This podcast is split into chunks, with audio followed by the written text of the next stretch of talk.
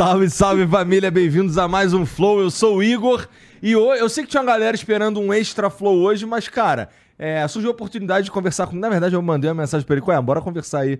Kim Kataguiri, que tá aqui comigo. Obrigado por vir aí, cara. Muito obrigado pelo convite. Especialmente porque eu acho que eu falei contigo on- anteontem, alguma parada assim, É, né? pode crer. Obrigado por vir aí. Porque eu tava falando com os moleques aqui, cara. Eu tava mesmo querendo trocar ideia com um cara que tava por dentro da, do lance da reforma tributária e. E eu gosto de você, cara. Por mais que. Não, não do. Ah, lá não do- vai, ele repetiu o mesmo discurso É, não de do sempre. deputado Kim Ah, Kataguiri, eu mas. gosto dele, mas ele é político e eu odeio políticos, né? Você sabe, ele vai chegar um dia aqui com putas e propina. Ai, ai, tá, Tu vai chegar aqui um dia com Todo, putas? todo programa você precisa fazer esse disclaimer, velho. Por que Você não vai se lascar. Tá, é, não, você tem razão, já ficou chato mesmo. Você tem, todo mundo já sabe disso, você tem razão. Vou parar. Vou falar só que você é um filho da puta, que eu não gosto de tu e acabou. É. Bom, e então era pra ser um extra flow hoje, que é aquele que a gente joga uma parada e fica doidão, mas hoje eu vou só ficar doidão. Tá bom? Pode? Ué, você pode? Se for de coisas lícitas, pode. Pode, você pode. Tá, o que tá fazendo com o celular aí, cara? Tá vendo o chat? Tô, tô dando uma olhadinha aqui ainda, uma olhadinha. Brincadeira. Bom, é, tem. Deixa eu falar aqui do- dos caras que estão com a gente hoje, começando pela Insider, que é quem faz essa camisa que eu tô usando e que vocês me vêm usando aí diariamente, pra, né, quase diariamente, diariamente mesmo.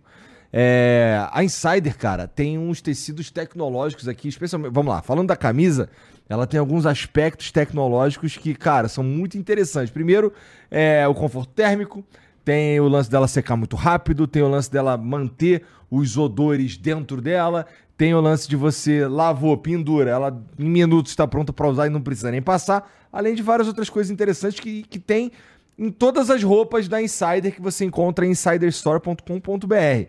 Cara, todas as peças de roupas deles é, tem um twist tecnológico. Por exemplo, a Future Shorts, que é aquela bermuda que não molha. Tem o moletom lá, que ele é, pô, muito flexívelzão. Uma delícia de usar, de verdade. É, tem a cueca que, pô, a cueca é sensacional, irmão. Eu tenho, é boa mesmo. Eu tô ligado, é boa mesmo, é boa mesmo. Tem a meia, tem um monte de. Tem a undershirt, tem o que você precisar de roupa, tem pra homem e pra mulher. Mas, pô, tá chegando o dia dos pais aí, né? Já entra lá na Insider Store, compra aquele presentinho bonitão pro teu pai, certo? Que tá com aquela cueca furada lá, zoada, aquela meia que, entendeu? Vai, vai meio que mudar o meme de presente ruim ser meia. Você vai dar uma meia muito maneira pro teu pai. Insiderstore.com.br e você pode usar o cupom FLOW12 para ganhar 12% de desconto na tua compra. Então en- entra lá, enche teu carrinho e usa o cupom para você ficar gatinho. O link tá tem no QR Code aqui Deus e tem céu. também na descrição. Então você chega lá com um clique só. É claro, se você estiver assistindo aí no YouTube, se você estiver só ouvindo, é insiderstore.com.br, beleza? O cupom é FLOW12. E o Kim Kataguiri vai ganhar uma paradinha aqui também. Ah, maravilha. Sempre bom ganhar coisa da Insider. Ah, eu não sei última, se... última, vez, última vez que eu ganhei foi numa fritada que eu fui. Ah, é? A Insider patrocina também. Vamos ver. Curtiu vamos, vamos participar da fritada, cara? ver. Maravilhoso. É muito engraçado. Eu também acho, É, cara. maravilhoso. Mas é, eu acho que o segredo de curtir a fritada é não se levar a sério, né? É lógico, não. Pelo amor de Deus, né, pô. Você... Se Primeiro, tem mano, ego se você tá, se você tá na política e não aguenta uma fritada, você não devia estar na política. Começa aí. Começa aí. Todo político deveria se submeter a uma fritada. Uma fritada. Imagina os Cara, caras fritando isso é uma tra... Isso não, falando, isso falando sério. Nos Estados Unidos, o roast é tipo, mano, vai o Obama, vai o Trump, vai, vai o... A galera vai e frita o presidente da república pra mostrar, ó, o presidente da república é um cara como a gente, entendeu? Ele é um cara normal, beleza, ele é o presidente da república, ele é muito importante, ele merece respeito e etc. Mas na hora de zoar, ele pode ser zoado como um cara qualquer. Aqui não. Aqui, é, não, porque vou mandar prender o cara que me zoou. né? Ah, Então, é, é, não pode usar, é, coitado deles, né? é, Muito obrigado, Insider. Inclusive, eu usei Insider ontem. É? Fazendo o quê? Pra treinar, tô treinando. Ah, tô treinando tá há três treinando. semanas. Tá mesmo? Há três semanas Mas nem tô, parece, tô treinando. É. Também? três semanas você acha que eu, eu, tô, eu tô treinando, não tô trembolando. Tu treina na, na- tu- tu é fake natty? fake natty? Deixa eu ver se tá aesthetic. Porra, mas... Não, eu tô treinando mesmo. E, e, tipo, fizeram uma comissão na MBL de intervenção na minha saúde. Porque, tipo, eu tava tendo muita ansiedade. E, bom, tenho depressão há algum tempo, desde que meu pai morreu. E aí, como uma, uma maneira de me, enfim, finalmente superar essa merda, né? Depois de anos de psicólogo. E tá sentindo alguma coisa? É, Três semanas não dá pra sentir muita e- coisa, né? e remédio e conversa, enfim. Ajudou bastante remédio conversa ao longo do, do- do- Não vou dizer que, puta, foi uma merda, né? É, mas tem uma hora que eu preciso, cara, me livrar de vez de todos os remédios. Era bom. E de, né, de, é, e de viver a vida, né, porra, move on, né, ir pra frente e seguir. E aí meus amigos falaram, porra, você vai começar a fazer exercício, porque eu insistia muito, tipo, ah, puta, não vou, não vou, cara, puta que saco, eu não gosto do cheiro de academia, eu não gosto do ambiente da academia, da vibração da academia, do chakra da academia, sabe, eu não. Mas ah, eu tô- eu tô indo. Você é jogador de Dota, porra. É, é, Comedor eu- de Cheetos. É, e aí eu tô indo, enfim, tô indo há três semanas. E, e você tá indo há um tempo também, eu né? tô Você indo tá- faz. Eu come... Essa é a quarta semana. Ah, Tamo então tamo, meio da tamo, quarta- tamo, tamo junto, tamo, Porra, É? tamo fazendo um desafio aqui, mano. Ah, não, cara. Outro? Qual é o desafio? Mas, vai? é, eu vou ficar mais maromba que você. Não vai. Não vai, pô. Você quer postar o quê? O que, que um deputado poderia me dar que eu quero? Que- Toma cuidado. Mas o meu objetivo não é ficar maromba. Ah. Meu objetivo é. Emagrecer? Putz, cara, é que eu tava. A minha saúde tá muito bichada. Assim, meu corpo tá bichado. É, você tá cuidando da saúde do corpo, eu tô cuidando do corpo pra chegar na mente. É, eu não, o meu problema tá pouco na mente, eu acho. Posso estar enganado. Mas o meu corpo, de fato, tá muito fudido. Ele tem. Os exames que eu fiz mostraram que eu tô todo fudido, entendeu? É, fígado todo cheio de gordura.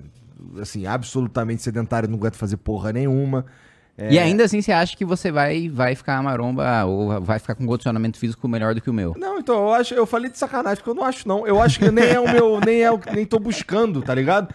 Eu acho que eu vou chegar num ponto que a minha barriguinha ela vai diminuir pra caralho, e aí eu vou ficar um nojo. Porque eu já sou chato feio. Imagina bonito. Fudeu, cara. Fudeu. Então, então é o seguinte, quando você ficar bonito Vou começar e eu, a ficar, e, eu, e eu ficar maromba, Ah. você me chama de novo aqui. Não, não, acho a que eu gente vou te vai- chamar a- antes, a gente cara. vai compa- Isso aí vai demorar. Beleza!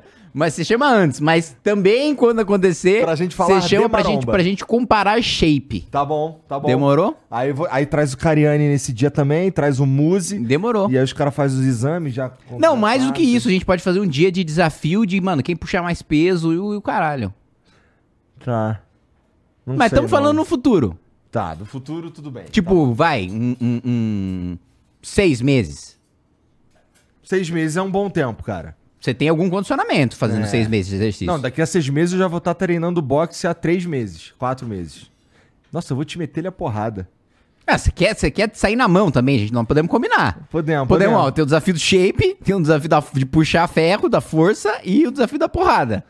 Tu luta alguma coisa? Já treinou alguma Já coisa? lutei taekwondo. Ixi, acho que eu nunca lutei porra nenhuma. Não, você tá bem. lutando boxe, boxe Não, é... eu vou começar ainda. Isso que eu te falei, daqui a seis meses eu vou estar treinando há três meses. Tá. Quatro meses. Tá, Então eu ainda não comecei. tá.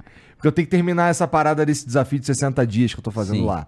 E assim, isso tá tomando todo o meu tempo mesmo.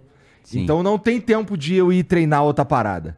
Tá. Então Esse nessa. desafio dos 60 dias é tipo, 60 dias todo dia você vai na academia. Todo dia eu vou na academia, Tá. dieta, é tudo bonitinho. Tá. Eu 60 tô, dias. eu tô indo... Bom, só não tô indo sábado e domingo. É, eu também.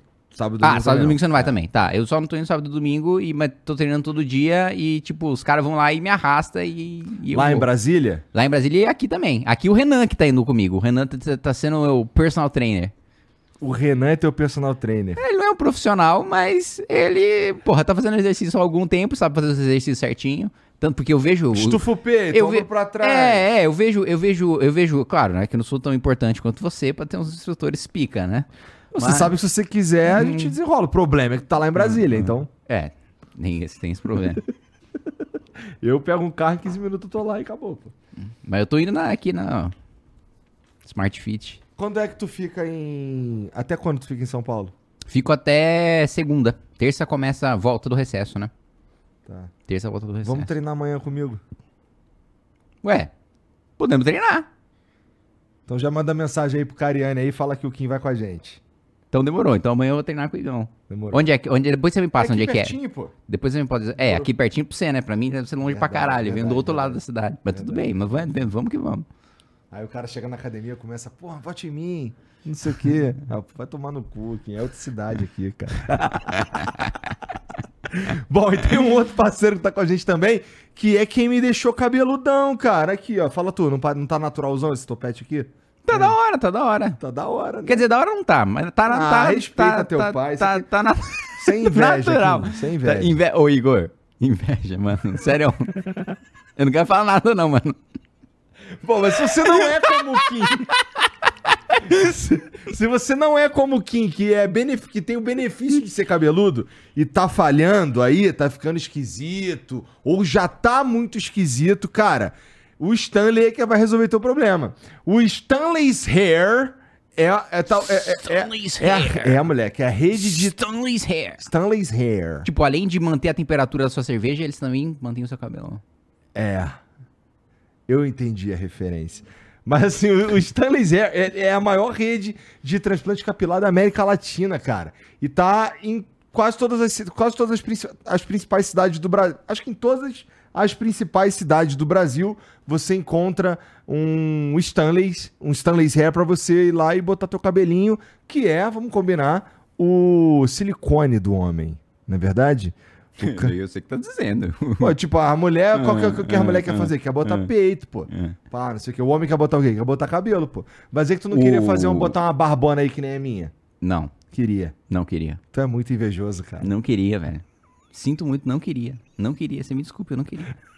Eu não Mas se queria. você quiser, Não dá queria. pra botar até barba. Não Dá pra você resolver qualquer problema de tem cabelo aqui e devia estar aqui. É no Stanley que tu resolve isso aí, cara. E sabe o que que é mais maneiro?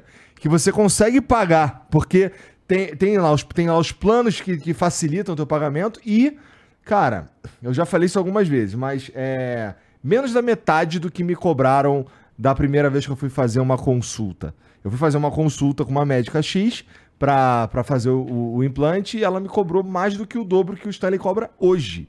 Então, entra lá, tem o link aqui pra você, tem o link também aqui na descrição e vá conhecer lá, cara. E, pô, não tem dor, tá ligado? O pós-operatório ali, tem, pô, você tem toda, todo o cuidado dos caras pra depois que você faz a cirurgia. É, não vai ficar na mão, tá bom? Vai lá, Stanley's Hair. Tá aqui em cima e tá aqui embaixo também. Demorou? O Renan e o Arthur também fizeram implante. É? Tá na moda isso aí, né? Mas esse, esse- esse que eles fizeram é aquele que deixa uma cicatriz, porque o do Stanley não deixa cicatriz. Cara, não sei, eu sei que ficou feião um tempão os dois. Quer dizer, o Renan ainda tá feião, o Arthur ele tá, já tá tufinho já. Entendi, entendi. É porque tem duas técnicas. Tem uma que não deixa cicatriz, que ela. Se você olhar aqui, ó, não tem nada. Tá. Tem umas que deixam uma tripona, assim, de cicatriz. Ah, não, isso eu acho que não foi que eles fizeram, não. É, isso é uma técnica antiga, na verdade. Não, isso né? acho que... Então é isso, gente. Vai lá. É, deixa eu ver o emblema aí, Janzão. Não tem emblema, tem? Hã? Bota o emblema aí, cara. É vale? Pô, daí tu fala pra mim assim, pô, não vai ver emblema não. Eu fui, caralho. o cara tá... Tomou, trucado, né? quase que eu trucado. mandei aqui, ó. Oh! Mano, o Janzão trucou na sua cara. Trocou máximo. Mas o, o, o código é japa do MBL. É isso? Japa do MBL. nv99.com.br barra resgatar. Você vai colocar lá o código japa do MBL. É, você vai pegar o Vale Emblema que vai mudar para um emblema assim que você assim que tiver disponível, provavelmente amanhã ou depois de amanhã, tá bom?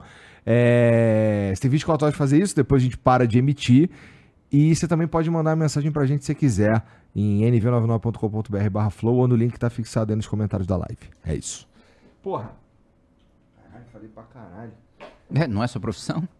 Não, é, é, é. Verdade. É. Cara, então, eu, quando, quando eu te mandei a mensagem lá que eu queria que tu viesse aqui, era pra gente falar. Você só lance- falou coisas tipo assim, ah, quem responde ataques aqui contra você. Você só não foi tipo um bagulho, vamos falar do bagulho da hora. Foi tipo assim, ó, Kim, eu vi um monte de gente falando de merda sobre você, se Cara, defenda. eu vou ler o que eu mandei pra você aqui. Só de, só de sacanagem É. agora, só porque tu me provocou. Porque eu mandei um bagulho, na verdade, eu queria falar de reforma tributária. Ah, ah. Cadê? Aqui, ó. Você falou, ah, não sei o que, que você vendeu voto pro governo Lula. Você já meteu, já meteu uma dessa já. Ah, eu mandei um áudio aí, fica mais perigoso. Eu não sei se é maneiro tocar aqui no. É, né, bonitão? É. Não, é, eu não sei, porque assim, como, a gente- como eu posso ter falado algum absurdo que pode te comprometer. Aham. né? Então acho que é melhor deixar quieto. tá. Mas, porra, é, é, hoje mesmo Vamos a gente tava trocando ideia, antes de começar, não trocando ideia não. Te perguntei sobre o teu envolvimento com a reforma tributária, você falou que votou a favor e tal, e sugeriu algumas coisas que precisam mudar, né? Isso. Bom, cara, eu não estudei a reforma tributária, mas eu escuto bastante rádio, eu escuto bastante, eu vejo os jornalistas falando e tal. E pra mim, talvez o ponto que mais foi debatido foi o lance da simplificação do imposto para se tornar, sei lá, algo parecido com o IVA.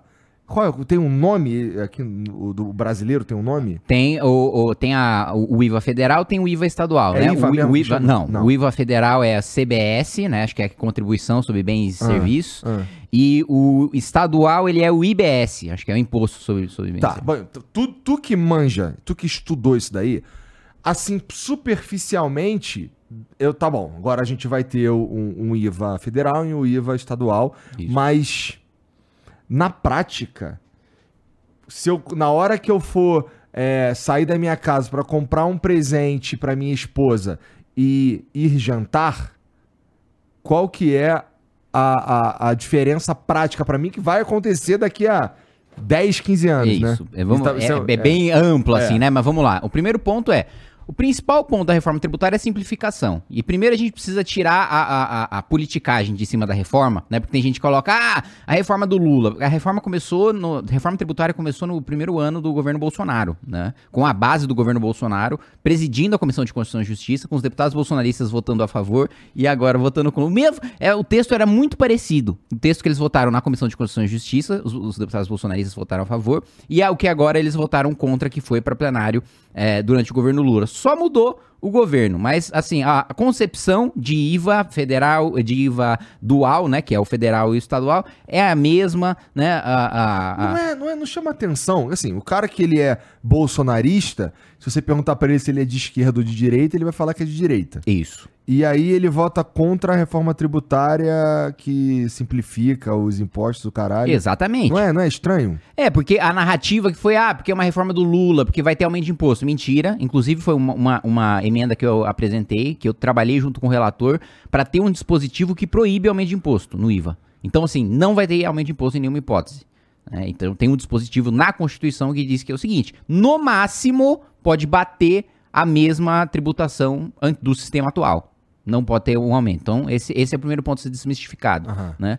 É, um outro ponto que eu lutei contra e que e nesse ponto os bolsonaristas estavam contra também ajudaram o, o- o- na articulação a gente conseguiu retirar era o cashback com base em é, gênero e raça, né? O que, que é o cashback? O cashback, é, a ideia do cashback é o seguinte, olha, o a gente vai cobrar, o sistema tributário tem que ser neutro, então tem que ser, no, no máximo, com raríssimas exceções, a mesmo, a mesma tributação para tudo. Pra quê? Porque o Estado não tem que nem incentivar nem desincentivar a produção de nada. Tem que ser de uma maneira ah, o que seja mais produtivo, né? Não tem que ser hoje, por exemplo, pô, você tem um monte de empresa que vai para a Zona Franca de Manaus, ou você tem um monte de empresa que vai para um estado que tá longe da mão de obra, que tá longe da infraestrutura, que tá longe de tudo, que tudo é mais caro. Só que só de pagar menos imposto já vale a pena.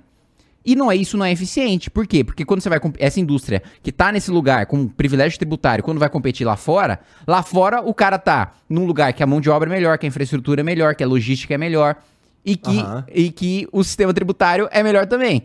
né? Então, assim, é, é, a gente basicamente subsidia ineficiência. A gente manda a empresa pro lugar em que ela vai produzir mais caro, mas que o produto final vai ficar mais barato porque ela tá pagando menos imposto. Então, assim, o imposto virou a coisa mais importante do que produtividade, do que eficiência, do que mão de obra, do que logística, do que tudo. Quando, na verdade, um sistema produtivo só funciona quando é baseado na produtividade. Né? Quando na eficiência. Precisa custar menos, precisa vender mais, precisa estar mais próximo do consumidor, a- a- a- o meu funcionário precisa ter uma qualificação melhor. Es- esses deveriam ser os critérios. No Brasil, não. No Brasil, o critério é onde eu vou pagar menos imposto. Porque o imposto é tão pesado É. que é a principal, que é, É. o principal pauta.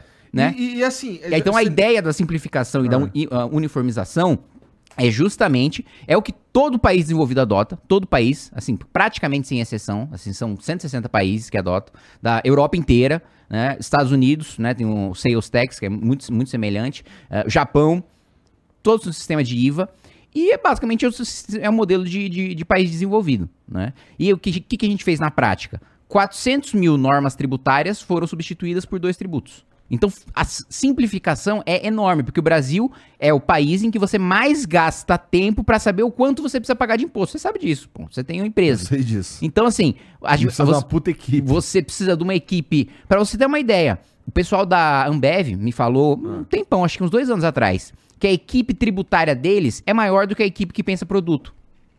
Ou seja, os caras gastam mais dinheiro com advogado tributarista e com contador do que, do que criando produto criando novos. produto pro isso é insano cara isso é insano quando eu vou eu, eu, tenho muito contato com o Japão porque eu sou o único deputado Nikkei de São Paulo né descendente de japoneses e, e, negociações sempre passam da comunidade tanto da brasileira no Japão como da japonesa entre aspas Nikkei né no Brasil passam né, por negociações e que eu, que eu participo como vice-presidente do grupo parlamentar Brasil-Japão né e os empresários japoneses falam: a gente não sabe calcular imposto brasileiro. eu falo, meu, a gente também não, viu? Não é culpa de vocês. A gente também não sabe. Tipo assim, a gente não tem como investir. Como é que você vai me pedir, né? Eu entendo, você é um deputado brasileiro, tal, né? Nikkei quer fazer a ponte dos nossos países. Tem, tem grandes empresas japonesas que têm operação no seu país, mas é muito difícil pra gente, como uma média empresa ou como uma pequena empresa, trabalhar no Brasil. Porque é muito, muito complexo o sistema. Eu preciso saber o quanto eu vou pagar e ainda vem a Receita e diz: não, você errou. Não era isso não que você tinha para pagar, você tinha que pagar mais. Então eu vou te multar. Então, assim, é um negócio bizarro. E a gente simplificou isso. Né? E sem aumento de carga tributária. Né? E ainda assim, teve gente que votou não para fazer oposição por oposição. E isso não é o que eu tô lá para fazer, Igor. Eu não tô lá pra. Ah, só porque. Tudo que veio do. É o que eu costumo dizer há muito tempo. Nesse se caso, eu, quando o cara faz isso daí, é foda-se o Brasil, né? Exato.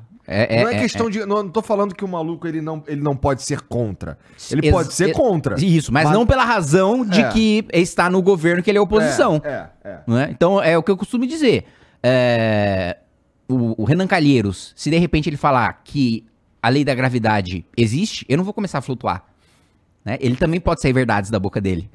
É, então, é, é, é, o, o, que eu quero dizer é o seguinte, né? Não é porque tá tramitando, tá finalizando a tramitação no governo Lula, que primeiro não é uma reforma do Lula, não é uma reforma esquerdista, socialista. Eu vi dizer que é reforma socialista, gente, pelo amor de Deus. Estados Unidos é um país socialista, Nova Exato, Zelândia. Então, esse Nova é Zelândia ponto. é um país socialista. Mas esse é o meu ponto mesmo. Como é que o cara que ele se identifica como direita, assim, o pouco que eu sei, é, talvez eu esteja enganado, mas o pouco que eu sei olhando ali e ouvindo pessoas falando sobre Sim. a reforma tributária, não parece uma parada de esquerda. Assim, não, imagina. Economicamente falando. Pelo tá contrário, ligado? pelo contrário. Conversando de bastidor com o pessoal do PT, o pessoal ainda fala, é.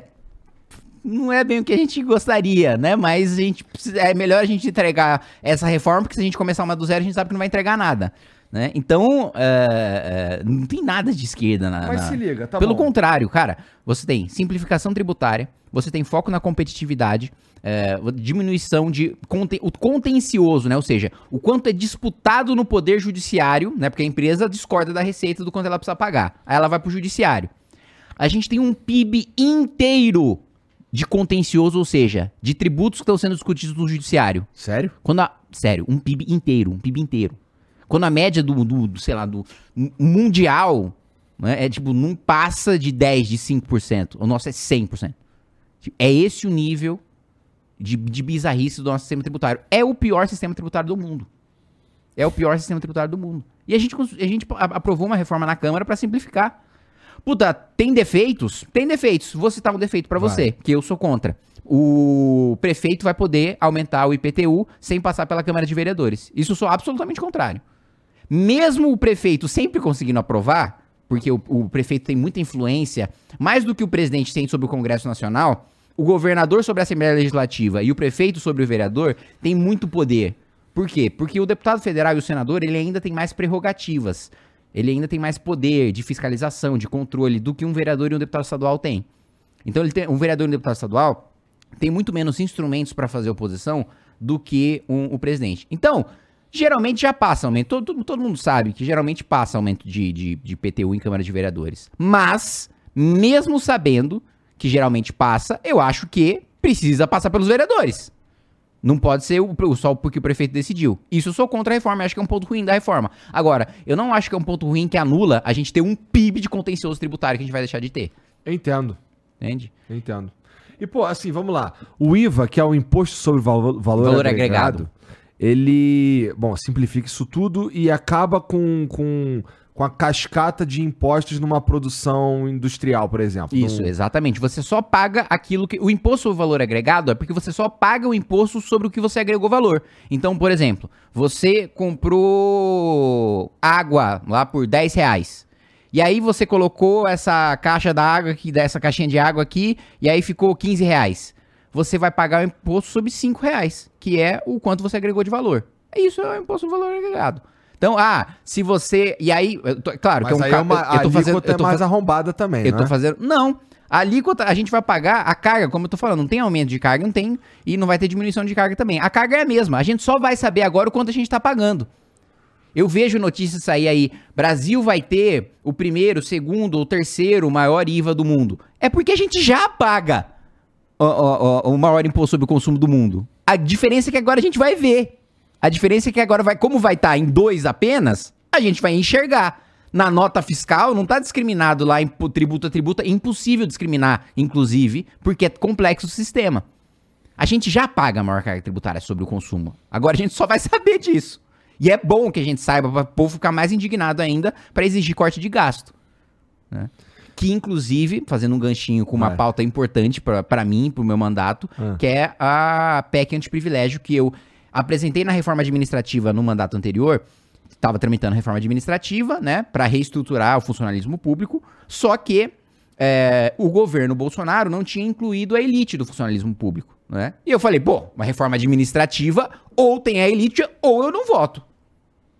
Não faz sentido. O problema do funcionalismo público no Brasil não é o servidor municipal, não é o agente comunitário de saúde, coitado, extremamente mal pago até aqui na cidade de São Paulo. O problema é o deputado, o senador, o juiz, o promotor. É o cara que ganha super salário.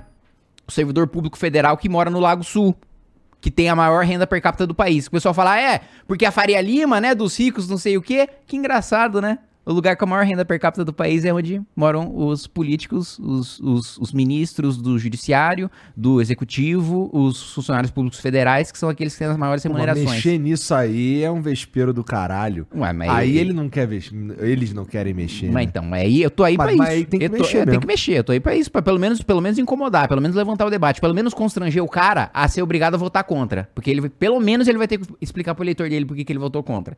É óbvio que ele não vai admitir que é porque ele tem um rabo preso lá no- com o judiciário ou com alguma coisa do tipo, né? Mas alguma explicação Mas ele vai alguma que explicação. É. ele vai ter que dar. E vai sofrer o desgaste. Então eu apresentei e eu consegui. Eu fiz uma campanha pra coletar 171 assinaturas. Porque é PEC, então pra você mudar o texto de uma PEC, você precisa de 171 assinaturas. Assim como pra apresentar uma PEC, você precisa de 171 assinaturas.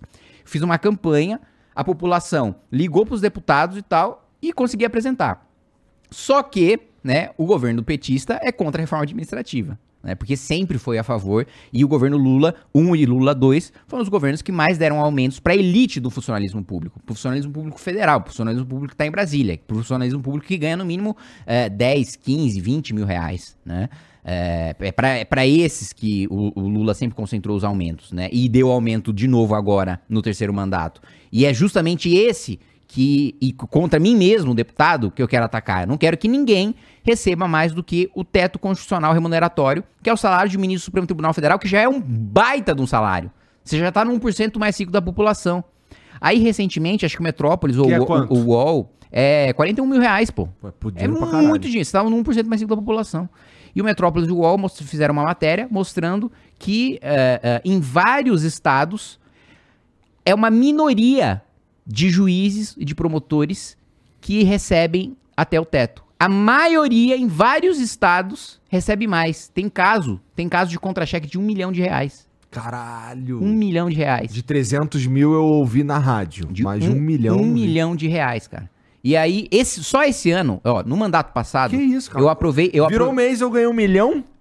Não, mas ó, no mandato passado, em, em- em relatórios de projetos de lei, em ações judiciais, né, eu consegui economizar 150 bilhões de reais. Cara, 150 bilhões de reais é muito dinheiro, mas é muito dinheiro. É muito dinheiro, mas é muito dinheiro mesmo. 150 bilhões de reais.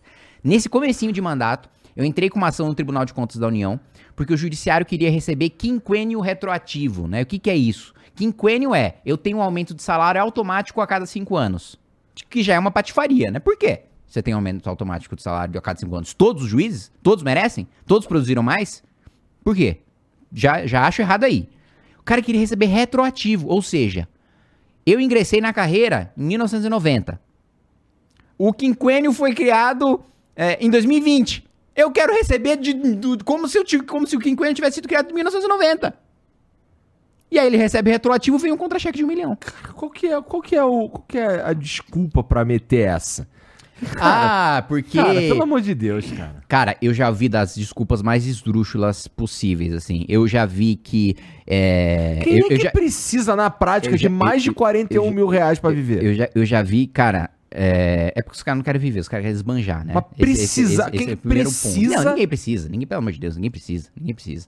É, e a- mas a argumentação são das mais esdrúxulas, cara. Eu já cheguei a ver, eu acho que era uma ex-presidente da Associação de Magistrados da Bahia, salvo engano, salvo engano, falando que o, o, o- o juiz ele tinha que importar paletó, terno, gravata e sapato para ser levado a sério pela população, porque o juiz visto de short e chinelo na rua descredibiliza o judiciário. É esse tipo de argumentação que a gente vê. Eu já vi a, a acho que ex-presidente da Associação de Magistrados do Brasil falando que tá tendo um êxodo do judiciário. Tem muito juiz saindo da carreira e indo pra advocacia porque tá pagando pouco. Eu falo, beleza, beleza, beleza. O concurso tá. tá ó, olha, atenção. Brasil é o país que a gente mais tem bacharel em direito. Eu pergunto pra vocês, bacharéis em direito. Tá fácil o concurso pra juiz? Tá fácil o concurso pra promotor? Não tá. É concorrido. Então não tá tendo um baita de um êxodo que tá acabando com o judiciário, que tá acabando com o Ministério Público. Isso é uma falácia.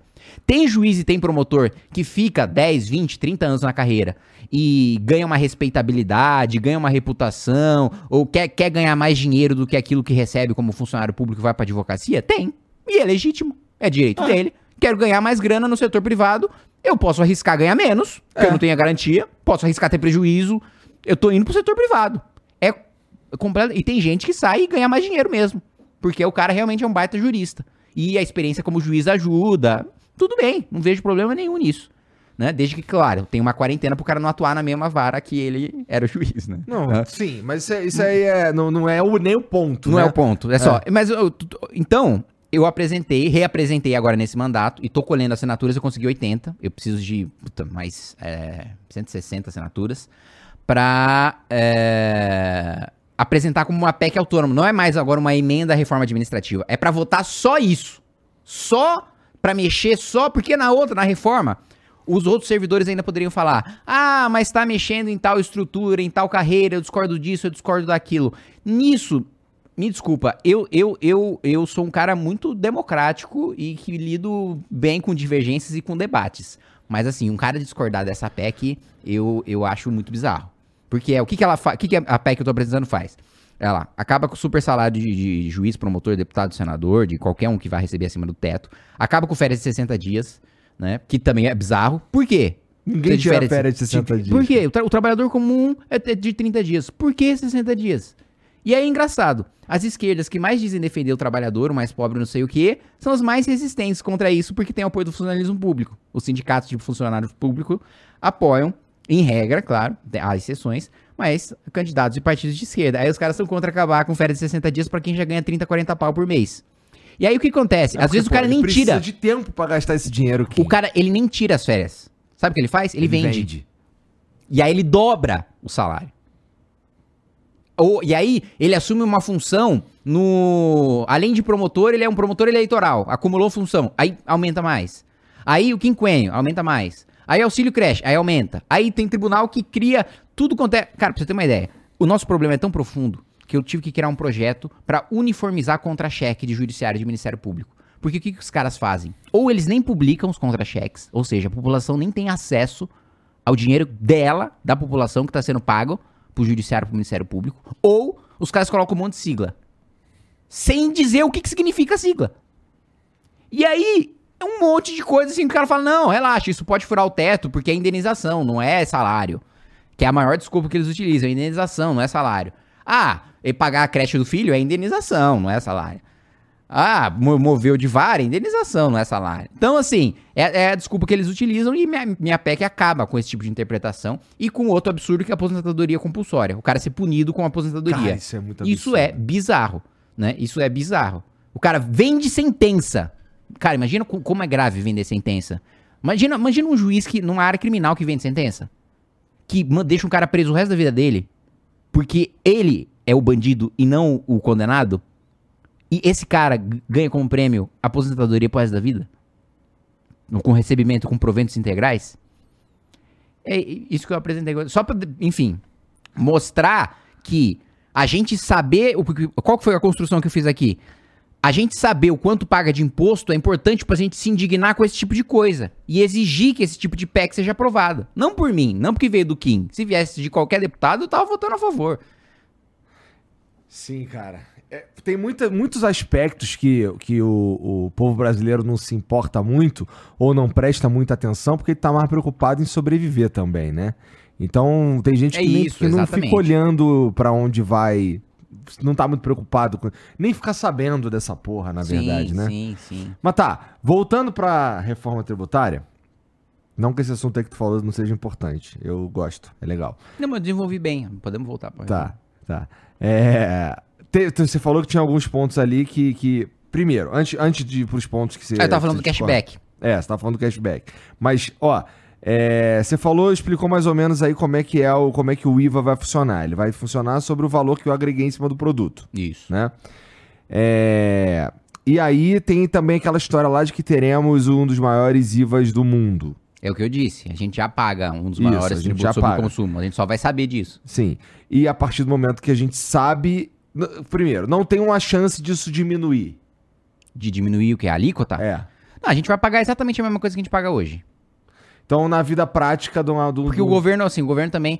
é, é, a gente conseguiu impedir que ele aumentasse imposto, mas a gente também não conseguiu impor que ele cortasse gasto. Pra diminuir o imposto. né? Então vai continuar a mesma coisa. Tá. Tá. A carga tributária continua a mesma. Tá. Só Isso- que uniformiza, né? Então, por exemplo, o que que, o- que- qual é um dos aspectos que causa confusão tributária, né? É, de, por exemplo, ICMS. O livro de ICMS, né, de, de, de, a- a ca- categorias de produtos e quanto é cobrado de cada produto, por exemplo, do estado do Goiás, é, tem mil páginas. De um estado. De um tributo. Por quê? Pole- duas polêmicas muito famosas, que o Marcos Lisboa, que é uma das minhas principais inspirações, professor do INSPER, genial, utiliza e que eu- que eu gosto muito de usar também. É, a diferença entre bombom e wafer. Por que, que mudou a embalagem do sonho de valsa? Pra ele sair da categoria de bombom pra wafer. Pra pagar menos tributo. Aham. Olha, olha que bizarro. o próprio. Acho que. Trocou a embalagem. Trocou a embalagem. eu- é o mesmo produto. Exatamente a mesma coisa. Mas eu troquei a embalagem e virou wafer. Então eu pago, eu pago menos imposto. Aí você vai discutir na receita. Olha as discussões que chegam no judiciário e que a gente tá gastando dinheiro com isso. Ah, pô, tem um imposto pra sapato, tem imposto pra chinelo. Puto Crocs é o quê? E aí fica a receita brigando com o contribuinte e vai pro judiciário, isso vira uma grande discussão. E o cara não tá preocupado em produzir, ele tá preocupado em, não, puta, se eu colocar um furo a mais aqui, eu enquadro como chinelo. Porra! É, é, é- é esse, esse tipo de, de discussão que a gente quer pro nosso sistema produtivo? E isso é socialismo, desculpa. Isso é a burocracia da União Soviética. É escroto mesmo. E aí a gente meio que queima esse livro.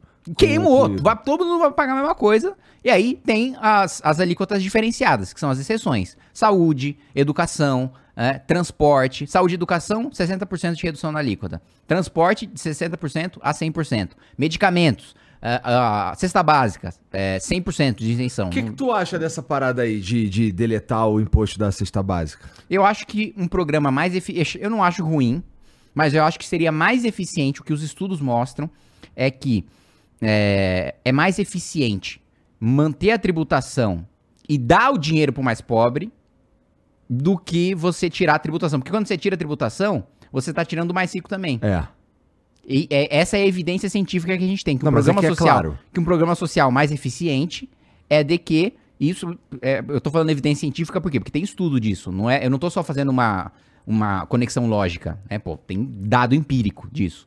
Tá, né? bom, eu só tô fazendo a conexão lógica. É, que, que, que. Mas que é lógico, é intuitivo. Né? Que vale mais a pena você dar o dinheiro pro mais pobre, tu mantém a neutralidade tributária, dá o dinheiro pro É, mais pobre. inclusive o exemplo que eu uso sempre. Mesmo porque Ah, também entra numa confusão, né, de isenção de cesta básica, do que entra e do que não entra na cesta básica, Aham. né? Então tem a discussão, ah, pô, que- a coisa que o Ciro vive falando, queijo brie tá na cesta básica. Ah, o pobre tá comprando queijo brie pra ter isenção? Não, não, não, entendeu? Não, não tem...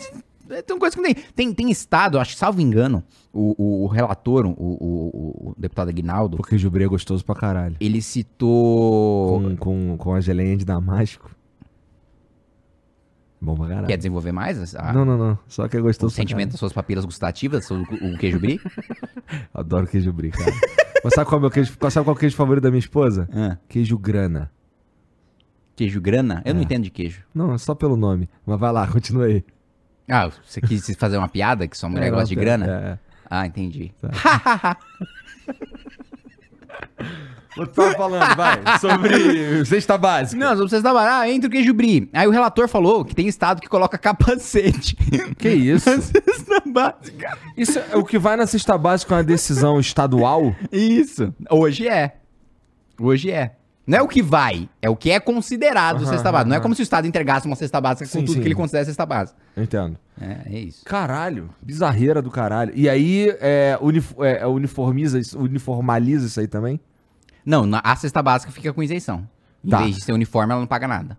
Tá, mas o que eu quero dizer é, todo mundo vai saber o que, que é uma, o que, que tem na cesta básica? Sim, vai ser cesta básica nacional, não vai mais ser estadual. Tá, tá. Bom, eu gosto mais da ideia de dar o dinheiro mesmo, porque ela faz muito mais sentido. Um exemplo que eu, que eu uso quando a gente vai falar sobre é, imposto sobre consumo é, cara, eu comprar essa água aqui e o maluco que tá, que tá, não tem casa, tá lá embaixo do viaduto comprar essa água aqui, a gente vai pagar a mesma merda, tá ligado? Sim. Então é foda, porque não é justo, simplesmente, né? Então, eu, eu gosto da ideia de dar o dinheiro. Eu sempre gosto da ideia de dar, de dar, de, de, de uma renda básica universal. Que é uma ideia liberal. Que é uma ideia liberal. É uma ideia de esquerdista, cara. Não, não, sei pelo que não, tô contrário. te zoando, pelo contrário, é zoando. uma ideia liberal. E, e assim, é, daí, daí a, a entrar nessa baboseira de só porque é, é- é do governo ser contra. Por exemplo, a medida provisória do Bolsa Família. Eu votei a favor, os deputados bolsonaristas também votaram a favor, mesmo sendo do Lula. Porque aí eu acho que eles pensaram, pô, se eu votar contra o Bolsa mal, Votar contra o Bolsa Família. É. Contra a reforma tributária até dá pra inventar uma historinha aqui. Agora, contra o Bolsa Família é foda. É, pega mal. E aí, quais foram na, na E um outro ponto, né? Ah. vai beneficiar o Lula, que é aquele negócio que a gente tinha falado do prazo, né? Só em começa a entrar em vigor a fase de teste em 2029, ou seja, o Lula não vai pegar nada de benefício dessa reforma tributária. Ele pode ser reeleito, que ele, Ele não pode vai. ser reeleito que ele não, não vai afetar em nada. E mais, o cara que, que assumir em 29 vai ter alíquota de 1%, do que é a alíquota teste. Depois tem 10 anos de fase de transição, como toda reforma tem uma fase de transição. né? Então, é, ah, tá ajudando o, o- o governo, né? Não, cara. É uma reforma boa pro país, que vai ser implementada a longo prazo, que o atual governo não vai arrecadar um centavo a mais. E é isso. E você tá falando que entra, começa a fase de teste em 29. Isso. Isso se tramitar rápido agora também, né? Porque Terminar esse ano, é. Que é a expectativa. é a É expectativa. a expectativa. Tá, o que que tu, o que que tinha ali que, te- que mais te incomodava no texto? Não, o que mais cara? me incomodava é a possibilidade de aumento de carga. A possibilidade de ter que pagar mais imposto. Eu falei, pô, eu não, eu não- se tivesse a possibilidade de aumento de carga, eu votava não. Se tivesse a possibilidade de aumentar imposto, eu votava não. Eu votava não. Entendi. É, aí tinha esse negócio que a gente conseguiu retirar, que é o, o cashback, que é? O cashback é ah, o pobre vai lá no supermercado, faz suas compras, paga imposto como todo mundo, só que ele tá lá no cadastro único, que é o cadastro de pessoas que recebem benefícios sociais.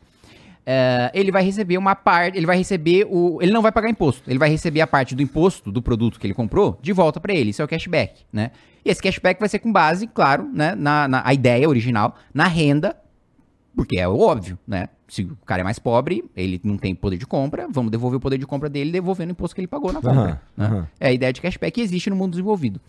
É, Só que aí, pra lacrar, né, colocaram, considerando é, critérios de classe, de raça e de gênero. Aí eu. eu- primeiro porque assim, é, não é. Não é. Pra, eu, enquanto liberal, não é justo eu discriminar o quanto eu vou ah, aumentar o poder de compra de uma pessoa com base na sua raça ou com base no seu gênero. Eu não acho justo isso como liberal, ideologicamente falando. Mas, mesmo ignorando a ideologia liberal, isso é inexequível. Que isso? Não dá pra executar. Tá. Tipo, como eu vou, como, como, como, como é que vai, como vai se dar esse cálculo na prática, sabe? Eu, eu sou uma mulher, eu sou negra, é, e eu tô nessa faixa de renda aqui maior do que esse cara que tá, desse branco que tá numa faixa de renda menor. Que, que eu vou ter mais cashback do que o cara branco, mais pobre que eu? Tipo, entendeu? Não, é, não faz nenhum sentido É mesmo. bizarro Parece isso. Bizarro. Bizarro. Mas vamos lá. É... E a gente conseguiu tirar. essa esse, esse pedacinho aí, é, vamos dizer que uma pessoa trans que ela precisa estar também ter uma renda limite, né? Ela, ela vai para ela partici- participaria desse cashback se ela tivesse é, no cadastro único lá recebendo é, benefícios sociais, né? Isso. Tá.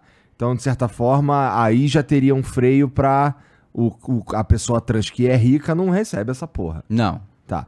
Mas, bom, eu entendo. Eu entendo de onde vem e sou contra também. É, não faz muito sentido, não. Aí agora a reforma tributária volta pro Senado. Vai pro Senado. Não volta, né? Vai. Vai pro Senado. Vai Vai pro, pro Senado. É, O que, que você acha que acontece lá? Cara, pelo que eu tenho ouvido, acho que a tendência deles é, é diminuir a quantidade de exceções, diminuir a quantidade de alíquotas diferenciadas, né? E, e aí deixar o imposto geral mais baixo para todos. O que, que você quer É. dizer? O que, que, que- que quais são esses produtos? Quais são esses serviços? O que, que é a alíquota diferenciada? Por exemplo, uma coisa que sou absolutamente contrário, que vai ter alíquota diferenciada, mas que era bom para você. Ah, É jornalismo e audiovisual, produção audiovisual. ah, 60% menos de imposto. tá. Por quê? Lobby da imprensa. E isso eu sou absolutamente contrário. Por quê? Eu entendo saúde, educação, transporte. Beleza, eu acho compreensível. Agora, produção audiovisual. E, e veja, o MBL vive de, de produção audiovisual também. É, a produção audiovisual e, e- e- e jornalismo. Por que vai ter alíquota diferenciada? É. Sou absolutamente contrário. E pelo que tem se ventilado, vão cortar essas gorduras, por assim dizer. Esses- essas coisas que entraram por lobbies. É, então, isso, isso eu acho, isso eu sou favorável. Porque aí diminui a alíquota geral. Porque a alíquota de referência é 25%. E ela já leva em consideração todas essas alíquotas reduzidas aí. Não. A alíquota de referência é 25%, Ah. é, desconsiderando ainda, sei lá, 4, 5 exceções. Então, o, o, o cálculo que fazem hoje é que ficaria ali entre 26 a 28. Tá. Se tirarem essa- essas coisas extras, aí ficaria 25%. Entendi. Entendeu? Ah, cara. Não sei nem se eu vou estar fazendo isso aqui daqui a 20 anos, pô. Entendi, só tá pensando no seu. Não, pior que não. Na verdade, não. É, é, é o contrário. Eu, eu consigo entender. E, cara, é porque assim, pra mim é um pouco mais complicado que pra você entender tudo isso, né? Afinal, é meio que a tua vida entender essa parada aí. Mas é, eu também não sou muito a favor desse tipo. Eu não gosto de. Eu não gosto de chegar e ter algum benefício que me colo, que me dá uma vantagem competitiva sobre outras pessoas só porque eu tô numa posição X, entendeu? Uhum, óbvio. Acho zoado pra caralho isso daí, em qualquer aspecto, ou sei lá, qualquer esfera da vida. Acho zoado essa porra. É. Tá. E aí, é mais, mais ou menos isso que, que você acha que os senadores vão mexer pelas conversas que você tá tendo. Sim, sim. Então não é muita coisa. não, não, aí não quando- deve ter muitas grandes alterações, não. E aí volta pra vocês. Aí volta pra Câmara. Aí a Câmara decide se mantém aquilo que saiu da Câmara ou se aceita aquilo que veio do Senado. Tá. E aí é uma discussão que. É rápida, é sim ou não. Pois é, sim ou não. E As- se, e se der não? E se der não? Só pra eu saber. Não, se der não, prevalece o texto da Câmara. Fica o texto da Câmara. E é, e é promulgada a, a- a emenda à Constituição. Né? Que não Tá. precisa ser sancionada pelo presidente. É dire... A emenda à Constituição é promulgada direto pelo Congresso. Tá. E tá, aí você tá. Você tá satisfeito com essa reforma tributária? Cara, eu acho que é infinitamente melhor do que o cenário que a gente tem hoje.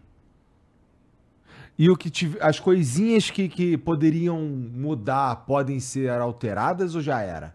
Ah, muito difícil. É. Muito difícil. Eu não vou dizer impossível, mas é muito difícil. E se alterar, eu voto contra.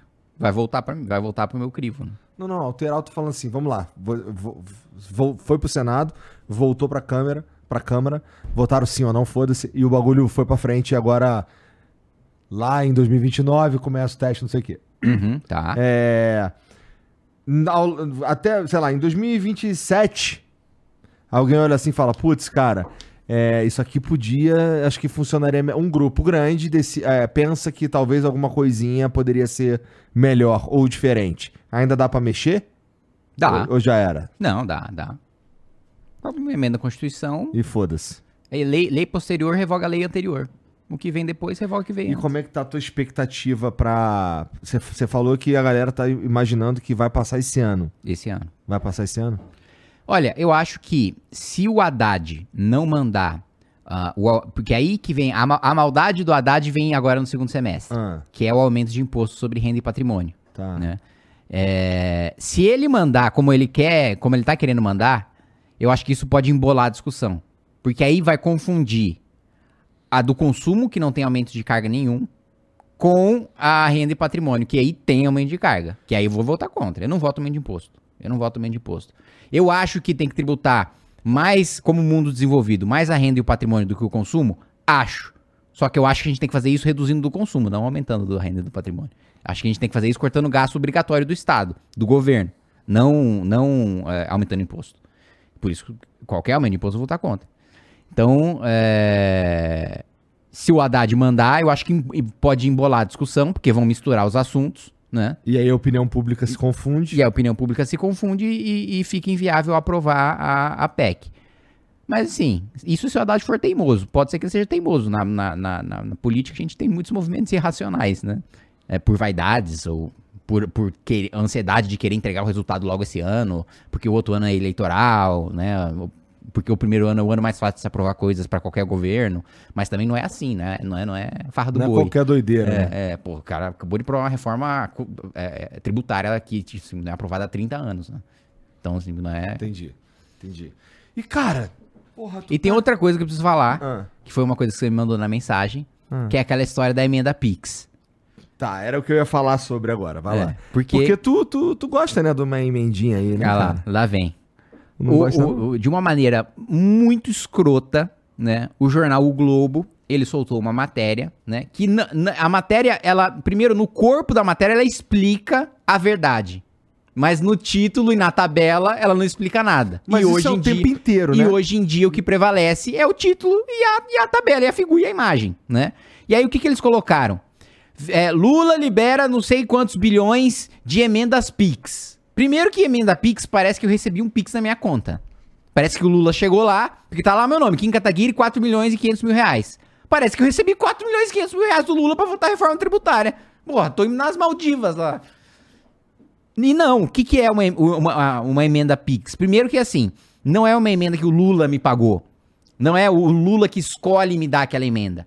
É uma emenda impositiva individual, ou seja, é uma emenda que todo deputado recebe o mesmo valor e que o todo governo é obrigado a pagar a todo deputado. Do orçamento aprovado no governo Bolsonaro, porque a gente aprova o orçamento do ano eh, subsequente no ano anterior.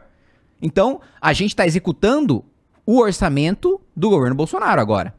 A gente vai executar o primeiro orçamento do governo Lula a partir do ano que vem. Então, primeiro, não, não tem como ser nada do Lula porque o orçamento foi aprovado sob o governo Bolsonaro. Segundo, é emenda impositiva individual. O Lula é obrigado a pagar, senão ele comete crime. Eles estavam dizendo que era o quê? Que é como se eu tivesse sido pago para votar a reforma tributária. Mas ele é obrigado a pagar.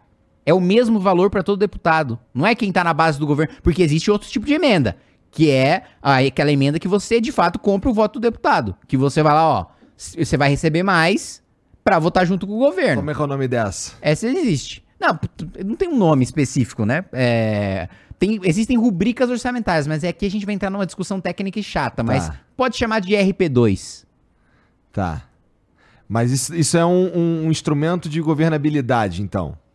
O cara. O, o, O, o cara usa pra, é, pra ter maioria. Aham. Mas não é isso que, que, foi a minha emenda. Porque, primeiro, porque não faria o menor sentido eu aceitar emenda de governo nenhum, porque eu não me elejo com base em emenda. Ninguém votou em mim porque eu inaugurei uma creche, um hospital em, em determinado lugar. Verdade. Não, não é o meu voto. Então não faz nem sentido, racionalmente, pensando. Vamos pensar assim, só como um político filho da puta profissional. Não faria sentido, porque não é o meu voto. Esse é o primeiro ponto. E o segundo ponto é impositivo individual. Ele precisa pagar, senão ele comete crime. Né? É como se fosse. é, Isso significa que todos os deputados receberam, inclusive, exatamente o mesmo valor. Não porque ele paga em, é, os valores. é, no ano todo mundo recebe a mesma coisa. Tá. Mas não nos meses. Porque aí depende de qual ação foi. Tem es- ações que são mais complexas, ações que são menos complexas. Vou explicar. aham, aham. Eu posso mandar uma emenda para custeio de hospital. Custeio de hospital é comprar gás e comprar coisas do dia a dia. Isso é mais fácil de executar. Então o governo libera antes. Tá. Eu posso mandar uma emenda para o hospital comprar um raio-x. Aí precisa ter o edital, a licitação, demora mais. Então o governo demora mais para liberar. No ano, todo mundo vai receber a mesma coisa. Só que tem emendas menos complexas, que são liberadas mais rápido, e emendas mais complexas são- que, são, que demoram mais para liberar. Nesse caso, a, a emenda né, dos 4 milhões e, e 500 mil, eu mandei para o governo do estado de São Paulo, para saúde. Eu ia te perguntar o que, que tu faz com essa grana. É, eu mandei pro governo do estado de São Paulo pra saúde e a maior parte, foram 3 milhões, da maior parte desses 4 milhões e 500 mil, foi pra construir um hospital do idoso em Santo André. Que eu fiz vídeo, inclusive, mostrando. Todas as minhas emendas eu faço vídeo mostrando que a obra tá sendo executada, que não, não tá sumindo dinheiro, que eu não tô dando dinheiro pro prefeito, pro governador, que tá acontecendo, que eu tô fiscalizando, que eu tô em cima, né? E mais, a emenda impositiva individual aparece no site de todos os deputados. Então você entra lá, Câmara dos Deputados, Kim, vai estar lá pra onde eu mandei. Como isso rodou, cara? Isso rodou as Rodou redes sociais. muito, rodou muito, como se eu caralho. tivesse vendido meu voto.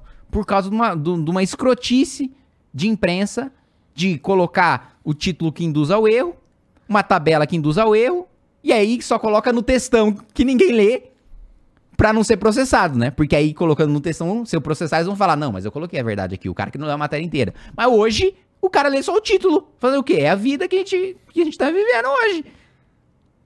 E aí, eu sou prejudicado por isso, fica aparecendo pra um monte de gente. Que aí fica um monte de, de inimigo, adversário político, utilizando como se eu tivesse vendido meu voto. Quando eu votei por convicção. Como todas as vezes eu voto por convicção. No dia que eu não puder votar por convicção, não faz mais sentido ser político. É comum isso, na verdade, cara. Não, Cara, o cara não, não. votar por convicção É. é. o que há de mais comum. É o que há de mais comum. É o que mais, mas não é pra isso que eu é tô o que aqui. mais me entedia na É, política, é, mas não sinceramente. É, não, não é pra isso que eu tô aqui.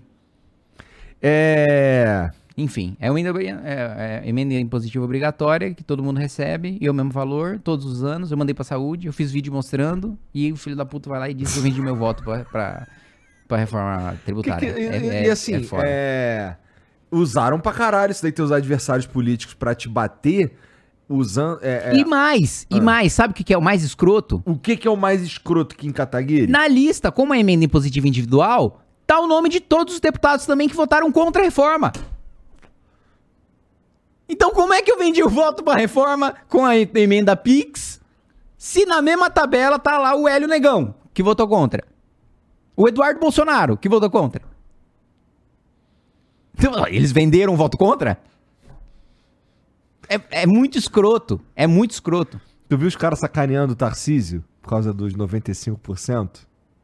Ele falou, não, pô, 95% da reforma é legal. Aí os caras ficaram usando, sacaneando. Porque assim, ele tá meio descolado, né, do- dos bolsonaristas. Ele foi muito sensato na reforma, cara. Ele conseguiu uma conquista pro centro-sul, pro estado de São Paulo, histórica.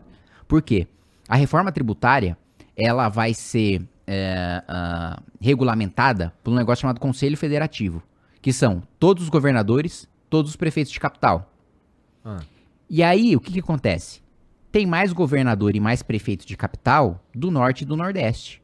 Porque tem mais estados e mais, e mais capitais no Aham. norte e no nordeste. Ele é mais fragmentado, né? Mesmo não tendo mais população, é mais fragmentado. E aí o que acontece? São Paulo sempre toma porrada quando o assunto é repasse de recurso federal. São Paulo, a gente costuma dizer, é, cada 11 reais que a gente manda, volta um do governo federal. né? São Paulo, pô, seria tão rico quanto a Suíça se não mandasse nada pra Brasília. Né? É, não tô dizendo que não precisa mandar nada, mas eu tô dizendo que é muito escroto a São gente Paulo é meu país. a gente mandar tudo isso. Vai pedir, é separatista? É não, não. Não sou separatista.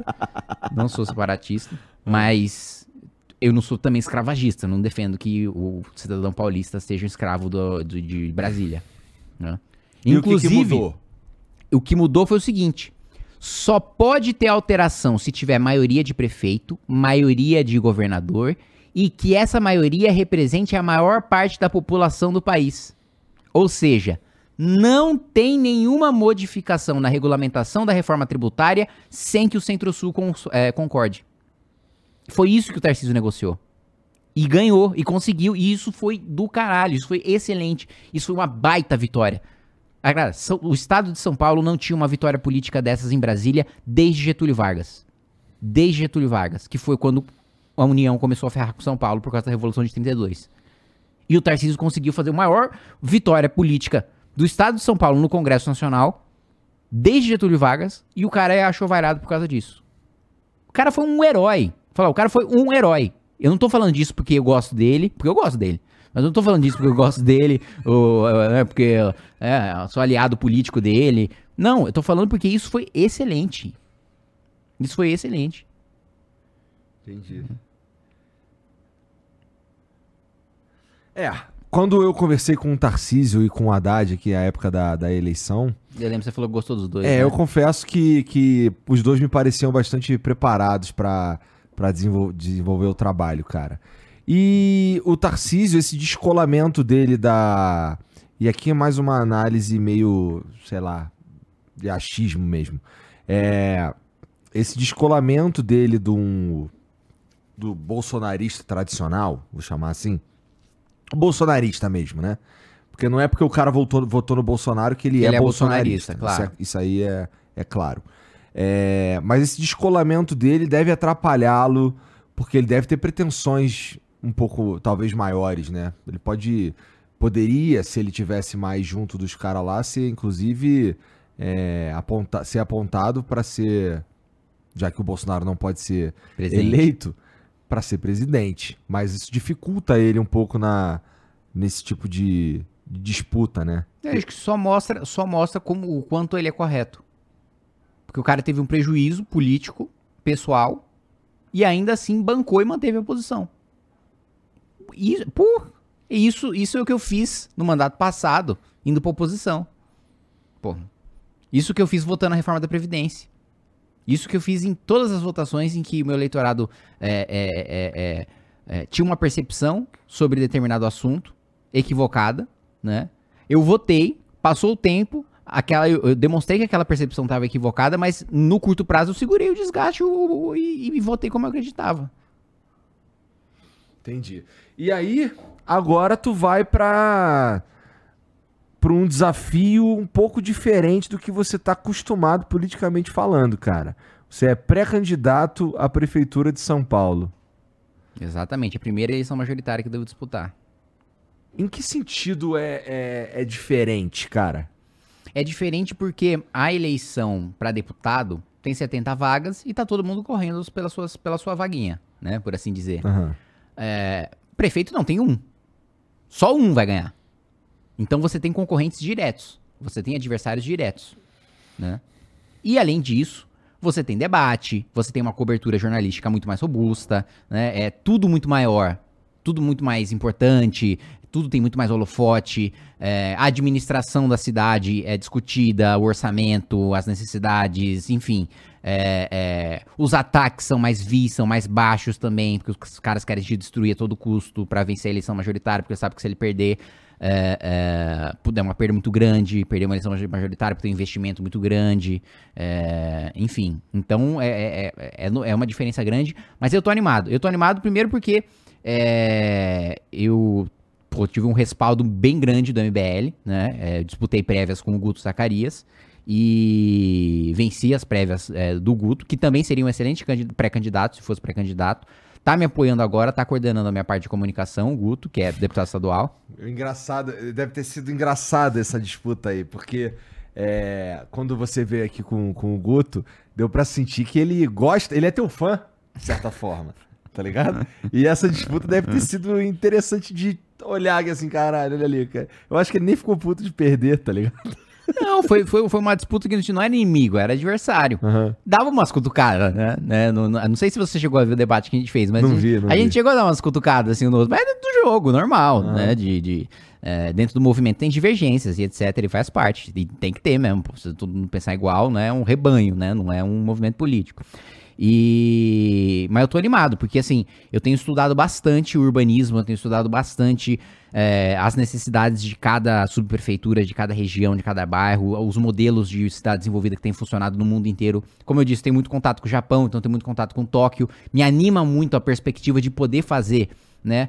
É, é, e eu vejo que, assim, eu, eu vejo pragmaticamente, assim, ó, que política pública que dá pra aplicar, qual que não dá pra aplicar. Eu também não sou, ó, daqui a pouco, né? São Paulo vai virar Tóquio, vou ter uma combine ali na esquina, né? Que eu vou comprar uma Shonen Jump. não, não vai. Umas máquinas de pachinko. É, é, é, mas, é, exatamente. né, Não vai ser assim. Mas tem coisa, tem muita coisa que dá pra fazer, que dá pra pegar de Tóquio, que dá pra pegar de Nova York e, e implementar na cidade de São Paulo. No curto prazo. Não vai ter grandes obras faraônicas? Não. Isso é uma coisa que, que eu já aprendi de início, estudando o orçamento da cidade de São Paulo. Não, quem ficar prometendo um monte de obra é mentiroso. O, o- o pré-candidato que ficar prometendo obra é mentiroso, porque não tem orçamento pra isso. Não tem orçamento pra isso. E eu vou- digo até mais. Muitas vezes não tem nem necessidade. Vou pegar como exemplo o nosso sistema de saúde. Nosso sistema de saúde, a gente tem várias UPAs, unidade de pronto, pronto atendimento, que é urgência e emergência, Aham. e que é uma das mais completas, porque muitas vezes você já tem o diagnóstico do problema e já faz uma intervenção ali que você já resolve o problema na hora, né? Então é uma das mais completas que a gente tem. Tem a unidade básica de saúde, né? Que você tem um atendi- atendimento, é, é, exames, você tem consultas, etc, né? Você tem as AMAs, que é o atendimento ambulatorial, que é o atendimento mais básico, mais primário, né? Que existe de todas.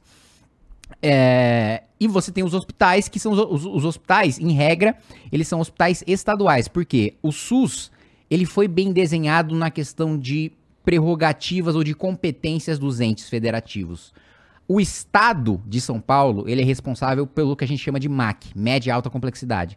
Então, o hospital, você precisa fazer uma cirurgia, não é a prefeitura. Se você precisa de um procedimento complexo, não é com a prefeitura.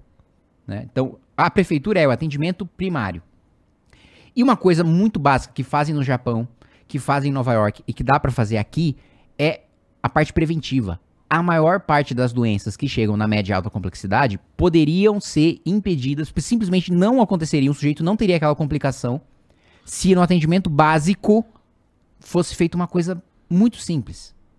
Os dois, os dois principais problemas que a gente tem de saúde, diabetes e hipertensão. Isso nunca precisaria chegar no hospital se eu pagasse bem e se eu estruturasse uma política pública num agente comunitário de saúde, que é o cara, o que que é o agente comunitário de saúde? É um cara do, que tá lá no bairro, que conhece as famílias Aham. e que chega, seu Zé, e aí? Como é que tá a pressão? Você parou de botar o sal na batata lá, né, seu Zé? Não parou? Ah, seu Zé, vou passar na sua casa de novo. Seu Zé tem que se cuidar, pô. Esse é agente comunitário de saúde. É o cara que vai, né, pô, ô dona Maria, meteu-lhe o Nutella de novo, né, dona Maria? Puta, o potão inteiro, né? Ih, a diabetes cantando. Pô, dona Maria, não pode. Vou vir aqui semana que vem de novo, você não vai fazer isso de novo. A maior parte dos problemas você, resolve na prevenção, na saúde da família, que a gente chama, que é a atenção primária, que é a responsabilidade da prefeitura. Então, você vê pré-candidato falando, porque eu vou fazer hospital, já tá errado.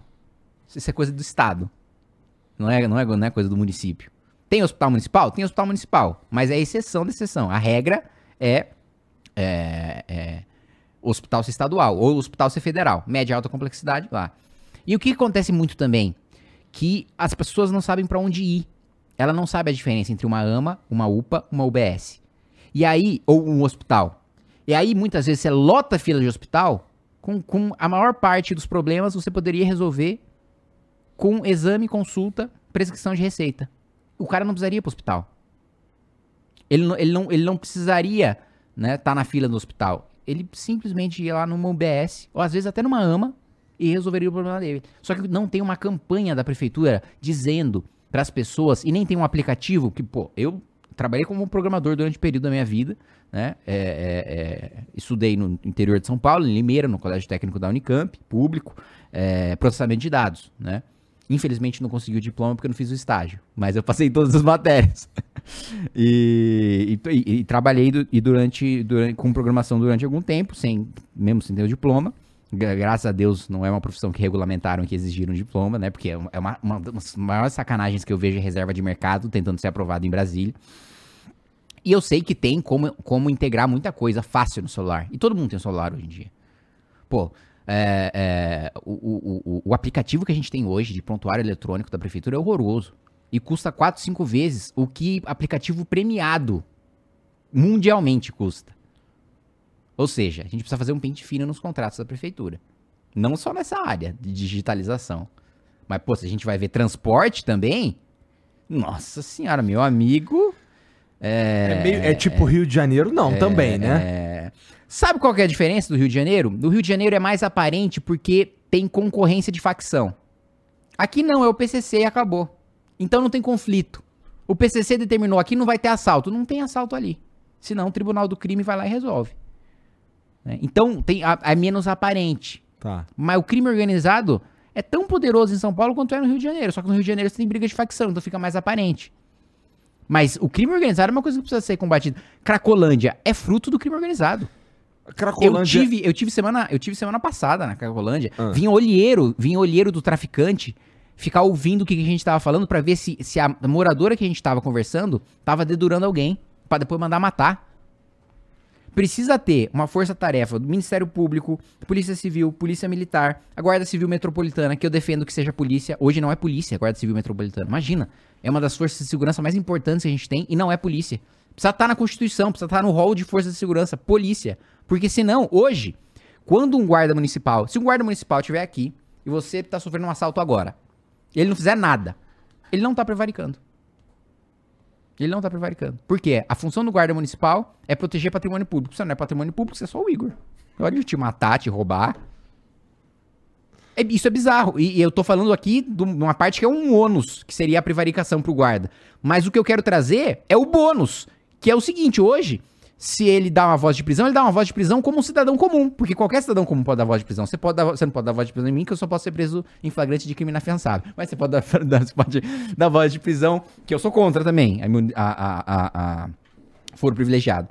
É, mas você pode dar voz de prisão pro Jean, né? Porque a gente claramente vê que o Jeanzão tá ali cometendo um ato ilícito. A gente tá vendo aqui, né? É, que não, ele tá, tá cometendo um ato ilícito. Faz, tá, faz tempo, tá, inclusive. É, tá é, eu não sou policial, então assim, eu não dou voz de prisão, eu não tô, não tô prevaricando. Você não é, ninguém é, todo mundo pode né? Porque é o que, é o que diz a nossa lei. A autoridade policial deve e o cidadão pode decretar a voz de prisão em flagrante, né? E hoje, o guarda municipal, quando ele vê um assalto, ele dá a voz de prisão como cidadão comum. Isso é bizarro, bizarro. O cara precisa estar na força de segurança. E outra coisa que precisa voltar, Romu, é esse cara que fica em cima do viaduto lá dando multa nos outros? Esse cara, em vez de estar tá dando multa nos outros, precisa estar tá em ronda ostensiva. Cara, vacilação. Ó, se você é, se você é isso, é guardinha... Isso, eu vou dizer uma coisa. E fica uma, multando os outros em cima do viaduto, é mó vacilão. Uma, uma, uma proposta minha é acabar com isso. É acabar com isso. É começar a substituição de radar por lombada eletrônica. Porque o objetivo não tem, que ser, não tem que ser arrecadar. Caralho. O objetivo de multa não tem que ser arrecadar. A multa, ela existe por definição, pela lei, para educar e para controlar a velocidade que o cara tá indo. Não é para pegar ele na pegadinha, não é o programa do ratinho. Ah, chegou aqui a cartinha do Letran. Pô, não é isso. Foi feito para você diminuir a velocidade do seu carro. E você e, e só isso, e evitar acidentes em áreas perigosas e te educar para você não ser um maníaco que vai sair a 200 por hora. Não foi feito porque puta, o cara passou 5, 10 quilômetros ali no túnel e o cara. Mano, tem um sniper de radar tem um, cara assim, mano, uma WP da velocidade ali atrás de você. E você chega em casa toma um monte de multa. Isso, isso sim, proposta minha, acabar. É, a minha, acabar. eu tô acabar. falando, eu tô falando, eu falo isso não é porque é, eu quero cagar e andar pro limite de ve- velocidade e sair voadão. Não é esse o ponto. E não é essa a minha proposta. O é lombada eletrônica. Isso. O cara vai diminuir a velocidade. Tem uma lombada eletrônica, Breno. O, o, o problema é a putaria, às vezes, entendeu? Lógico. O troço é feito de maldade. Lógico. Tem vários pontos Lógico. que são assim. E me digo mais. Vamos supor que você não tenha ultrapassado o limite de velocidade. Como que você se defende? É, eu não sei como me defende. Como você se defende? Você tem direito a recurso no Detran. O que, que você vai apresentar no Detran? Você vai ficar gravando É. toda hora que você tá dirigindo? Como é que você se defende? Você não... O cara às vezes toma uma multa injusta por causa desse tipo de radar pegadinha. Você não tem, não tem direito de defesa. O cara foi lá, decidiu te multar, te multou, irmão. Um abraço. Ô, se tu virar prefeito também, é.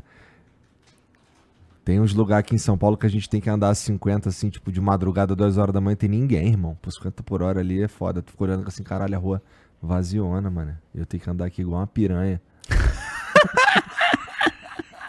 Não, esse é um ponto mais do que a velocidade. A rua vazia. Esse é um ponto também de urbanismo que a gente precisa enfrentar. Ah, A gente precisa ter fachada ativa, porque a gente viaja pra Barcelona, pra Nova York, pra Tóquio, pra ter a experiência, né, de né, das calçadas, das lojas, dos restaurantes. Pô, vou no Nova York, vou no Italy lá, né? Pô, comer um canole. Pô, vou lá pra Tóquio, ah, pegar um, um merompan lá numa, Tem no, no, na JK numa também, Combine, quiser, né? É... Você entendeu o que eu quis dizer? Ô, desgraçado. E, e a- você tem a experiência da cidade. vou a Barcelona, eu quero ir no Gorilla Club. Você tem a experiência da cidade. Você tem a experiência da cidade. Aham. Aqui não. Aqui, por exemplo, é proibido o que praticamente uh, uh, Nova York tem, Barcelona tem, Tóquio tem, que é o, o- a fachada, o uso misto. Que é o seguinte: é comércio embaixo, ou seja, vida, gente andando, o que significa mais segurança, o que significa mais atividade econômica, o que significa mais valorização de imóvel, e moradia em cima. É uma- coisa simples. Recuo. Recuo precisa acabar. Recuo é um negócio insano. Que isso? Recuo é o espaço que tem entre uma, um- uma casa ou um prédio e outro. Isso, isso é um beco feito pra você cometer crime. É um, é um beco feito pra você cometer crime. E que mais? Aumenta o preço da moradia.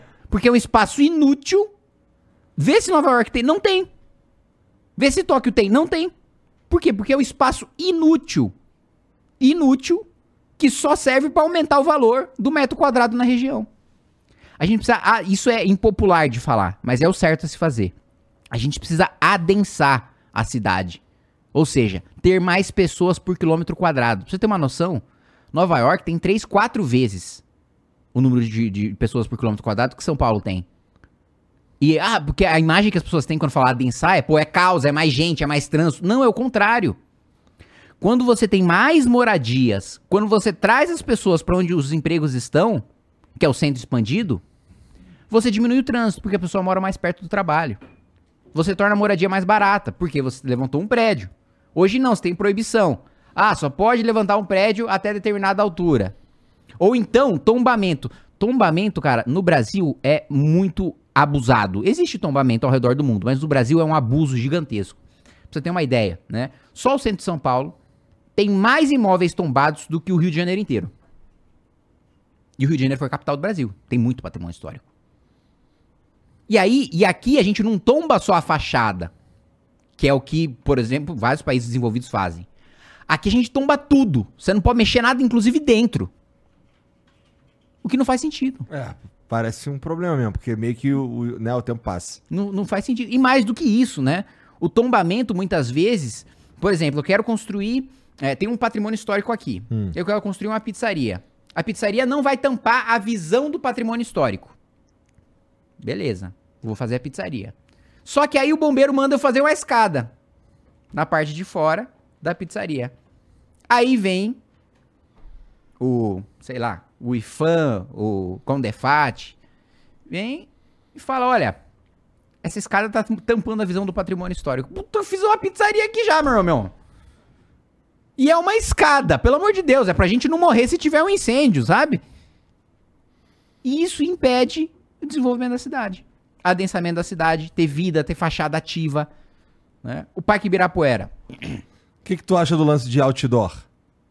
Outdoor, eu acho que a Cidade Limpa é, é uma lei que funcionou, que pegou, que as pessoas Ninguém É, se é. incomodou muito? Porque as pessoas se lidam bem com a, com a lei Cidade Limpa. Eu não vejo as pessoas querendo revogar. Tá. Eu, pessoalmente, pessoalmente, não teria problemas com, com o outdoor. Mas eu acho que o cidadão paulistano se acostumou e gostou de ter uma cidade sem outdoor. Cara, isso que você tá falando, pra mim, é uma das coisas mais importantes, que é... Pô, o cidadão quer essa porra. Ou o cidadão, sei lá, prefere assim. Então eu não vou impor a minha vontade e mudar essa porra. Né? Cara, a gente quis assim. Vambora, então. Isso é... Isso é... Pô, é foda que parece que eu tô puxando teu saco. Mas isso é legal, cara. Isso é legal. É, mas é uma coisa. E é uma coisa que você não vê em político. Não vê mesmo. Não é? Tô falando igual- tô falando igual você? Não, os caras... É, é comum o cara impor a própria vontade. Por exemplo... Não, e não é só ele impor a própria vontade. É ele colocar que todo mundo que tá contra ou tá mal intencionado ou é burro. Sim. E, e- e nesse ponto entra uma, uma das minhas principais críticas a, a esse teatro político que acontece, que é, por exemplo, usar como base para você é, tentar impor alguma lei ou alguma, alguma medida ou qualquer coisa nesse sentido, é a religião. Porque, porra, se você tá usando a religião, fodeu, por que que eu vou, como é que eu vou argumentar contigo, pô? Tá, tu tá falando de Jesus, pô. Ou sei lá de quem. E eu vou, como vou argumentar contigo, aí eu sou, sei lá, anticristo. Tá ligado? É foda, irmão. Eu acho nada a ver essa parada de meter religião no, no, no- debate político. Sim. Acho nada a Sim. ver. Eu acho perfeitamente legítimo, assim, você ter participação das religiões na política. Também acho. Agora, porque eu acho que o Estado laico é o Estado não, não ficar enchendo o saco no, no, no que se diz dentro da igreja. Aham. Mas não a igreja não opinar sobre o que o Estado tá fazendo. Não, até porque eles fazem parte da população, etc. etc. Perfeitamente. É isso que, Eu, de- é isso que eu defendo. Agora, pô, é o, o que eu tô dizendo é, uma, é, é o cara que querer impor uma certa conduta baseado no, sei lá, na Bíblia. E aí eu acho que, porra, é foda de tu conversar com um cara desse. Tu, eu- um cara desse vem aqui conversar comigo, ele vai, pô, dar um monte. Tra, tu puxa um monte de chavão, um monte de, de versículo bíblico, caralho, e, e, e esse cara geralmente tem uma pegada mais. É, Exaltada. justiceira, por assim dizer, tá ligado? Que caralho, não, se a gente não fizer isso aqui tá errado. E, pô, o Brasil tem que ser de Jesus, por exemplo, pode ser qualquer outro Deus. E eu fico, caralho, cara. Não, meu irmão, é assim, não, tu pergunta pros amigos aqui o que, que os amigos querem de verdade. Tá É. ligado? Porque sabe, o que eu tô fazendo, é o que eu tô fazendo agora, né? Eu fui, como eu te disse, eu fui na semana passada na Carcolândia conversar. Nossa, é uma história, cara, é uma história muito, mas muito triste. Da dona Marlise. A Marlise, ela tinha três pontos comerciais ali na, na- no centro de São Paulo, na região da, da Sé, da subprefeitura da Sé. É, e simplesmente, e mora lá também, né? Mora perto do- do- do- dos pontos comerciais. E a Carcolândia tá lá, e ficou durante 90 dias, né? Um acampamento de usuário de crack na frente da casa dela. E ela tem uma filha é, autista, né? Filha com espectro de autismo. E que ficou inalando fumaça de crack. Caralho. Porque a galera tava na frente da casa dela. Aí ela foi reclamar na prefeitura. Sabe o que a prefeitura falou? Vai reclamar lá com o Ministério Público. Cara, naquela hora, juro pra você, não é, não é papinho de, de político pilantra que quer emular emoções. Deu vontade de chorar naquela hora. Deu vontade de chorar, imaginando ela no, no- no- Primeiro, que ela, assim, antes disso, ela contando. Ah, não, vem um cara aqui, simplesmente abaixou as calças e mijou aqui no meio da minha loja. É, é, e não tem ronda ostensiva, e não tem nada. né? O- é- e aí, o que, que, que, que, que tá acontecendo com ela? Ela vai vender a casa dela, ela vai vender os pontos comerciais e vai mudar pra Bertioga. A gente tá perdendo uma pessoa tá- trabalhadora, tá honesta, nossa, pessoa maravilhosa, que eu conheci um dia e putz, já dá pra pegar a vibe da, puta, da- que, que a pessoa realmente tá sentindo e tá vivendo aquilo ali, né, todo dia. O fluxo, né, que chama, né, que passa do- do- Uhum. dos usuários. E, e, e a- vai buscar o poder público. Depois daquilo, depois da, da entrevista que eu fui fazer com ela, é, eu fui no conselho de, de moradores da região, né? Do conselho participativo. Que toda, toda a subprefeitura, toda região da cidade tem. E aí o que eu tô fazendo? É, eu tô colocando é, todos os militantes do MBL da cidade de São Paulo, que cada um mora num, num- num bairro, numa região, pra ir nesse conselho, pra escutar dessas pessoas que vão no conselho quais são os principais problemas dos bairros. Porque o que, o que, o que geralmente é feito em plano de governo? O cara vem com o plano de governo e encaixa no problema. Ele não pega um problema pra depois solucionar. Tá- tá infe- é- é- é- essa proporção tá errada. Eu também acho. Essa proporção tá errada. E, e Cracolândia, cara, o, o, o, o- prefeito primeiro decidiu aparecer agora. Porque foi, veio dar um discurso. Nós não podemos ficar refém desses bandidos. Pô, tu é prefeito há quanto tempo, meu irmão? Agora você acordou agora? Pô, vai dar o quê? Agosto já, meu? De 2023. Tu virou prefeito agora? Temos que endurecer, não sei o quê. E aí, vem uma secretária dele e diz que tem que retomar uma política do Haddad, que na época, eu me lembro muito disso, porque foi o segundo vídeo que eu gravei pro YouTube, Ah. é, pro meu YouTube. É, o Bolsa Crack. Que é basicamente, você faz o, o- o usuário é, limpar a calçada, fazer algum serviço de zeladoria, porque eu não sou contra, eu acho que trabalho é uma das melhores maneiras de você puta, ressocializar uma pessoa, dig- dar dignidade, etc. Eu acho que o trabalho dá propósito, inclusive. É, mas ele não condicionava o fim do uso da droga. Então o que que acontecia? Tem matéria disso. Dá o Google aí quem tá assistindo, quem não acredita em mim, porque né, eu sou um- uma farsa, né? Eu sou o Kim Catapix, né? Quem não acredita em mim, dá o Google aí e dá uma olhada. Inflacionava o preço da droga no dia do pagamento do Bolsa Crack. Ou seja, a prefeitura tá financiando o tráfico. E a, a sec- sec- secretária do, do, do, do prefeito quer retomar essa política. Pelo amor de Deus, gente. Vocês querem passar dinheiro público direto pro crime organizado? É aí. eu- Lavando dinheiro, pô. e aí ele começou a falar agora em internação compulsória, que é uma coisa que eu falo há muito tempo. Agora, Então, é. ele vai ter peito de fazer internação compulsória? Porque qual que é o problema da internação compulsória? Ah. O problema da internação compulsória Eu tava pensando sobre é que, isso. É que você dia. precisa de um laudo médico que mostre que aquela pessoa é, é, de fato inimputável. Ela não tem autonomia de vontade. Ela não está consciente dos seus atos. E o médico não tem medo de assinar. Depois vem o Ministério Público entrar com uma ação criminal contra ele falando: Ó, o laudo estava errado, tal. Essa pessoa tem autonomia de vontade. Então você cometeu um crime e eu vou te ferrar.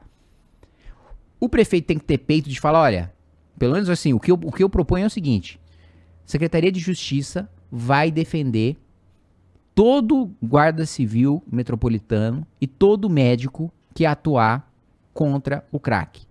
Se o médico chegou na conclusão de que o sujeito é um inimputável, de que o sujeito não tem consciência mais, ele vai poder dar o seu laudo e se ele for processado pelo Ministério Público, a prefeitura vai defender ele. Nem que o próprio prefeito tome o processo e responda por improbidade por aquilo, porque isso precisa ser feito, cara. Porque, cara, existe um, existe um bagulho chamado Cracolândia que tá aí há um tempão e que a gente acha normal. Então, esse era o. o- o- quando eu tava, eu tava conversando com a minha esposa, com a Mariana, sobre a Cracolândia e pensando é, qual- quais seriam, como é que resolve essa porra, se é que tem jeito, né? E uma das, um, um dos pontos que a gente chegou foi realmente na internação compulsória. E eu, eu fiquei pensando, pe- pensei um tempo sobre se eu gosto da ideia ou não se realmente vale a pena, se o Estado pode pegar um cara, tirar ele de um lugar e pôr em outro, independente da vontade dele. E porra, cara, eu confesso pra você que eu, eu não cheguei a uma conclusão muito clara, não. Eu não sei o que, que eu acho. Eu não sei se. Eu não tenho certeza se eu sou a favor do Estado pegar e tirar um cara dali meio sem a vontade, sem ele querer ir. Por outro lado, se não for assim, eu não sei como. Não, não tenho jeito de resolver. Se não for assim, aquelas pessoas vão pagar o preço do vício das outras o resto da vida delas, cara. E vai ter criança com espectro autista inalando fumaça de crack. É, Não tem, não tem o que fazer. Não dá pra gente ter. Porque voluntariamente tem, a- tem abrigo, tem equipamento social Ah, naquela região, aham. muito equipamento social, aliás. As pessoas não vão pro abrigo porque no abrigo você, você tem cama, tem comida, você tem chuveiro quente, você tem, tem tudo no abrigo. É, Na maior parte dos abrigos do centro, tá? Não vou falar todos porque não é verdade. Aham. É, Mas o cara não vai porque lá ele não pode beber, não pode usar droga, não pode brigar, não pode ter som alto. aham. É, o cara não vai pro abrigo. Tá, eu entendo. Ó, uma das coisas que eu pensei, e assim, pode, posso estar viajando total, mas vamos lá. O que é Cracolândia? Cracolândia é um lugar onde chega o- os usuários de crack. E, assim, claro, existem lá, existem traficantes, não sei o quê, mas é, O grosso. o grosso são usuários de crack ou de drogas em geral que vão pra um ponto e ficam naquele ponto ali que não que foi determinado por eles mesmos, né? Eles se juntaram ali e é ali que eles ficam. Basicamente é isso, né? Isso. Não é? Tá. E se movimentam, né, também. É, sim. Não necessariamente E se a gente tivesse. Você acha que é uma ideia muito maluca? E não tô falando de legalizar o crack ou qualquer coisa nesse sentido, mas é uma ideia muito maluca a gente fazer algo como já existe em outros países, que é. é...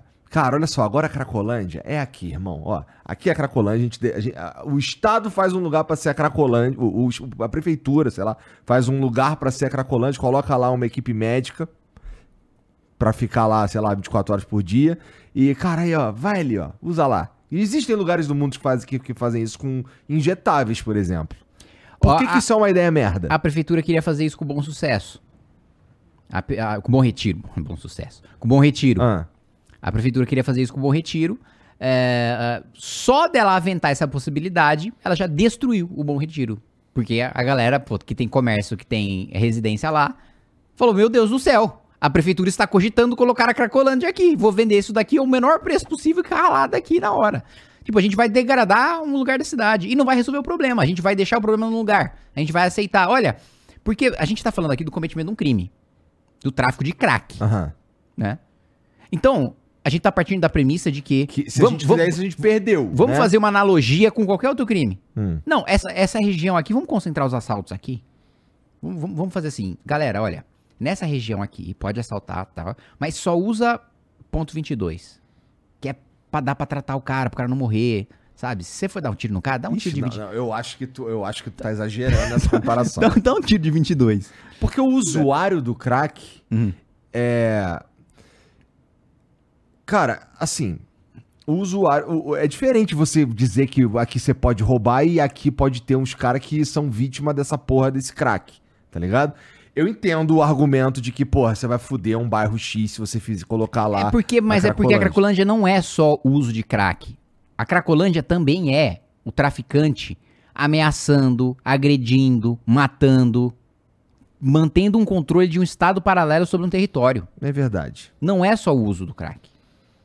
Não, você tem razão. Por isso que quando eu tava lá com a dona Marlise, tinha olheiro pra ver se, pra- se- se matava a dona Marlise ou não.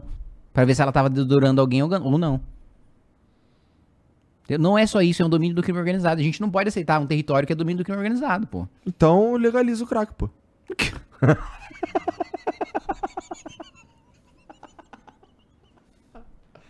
Cara, o, o, o, o, o crack, assim, é um, é um bagulho que, assim, disso- é, um, é um sujeito, assim, é basicamente ele se mata.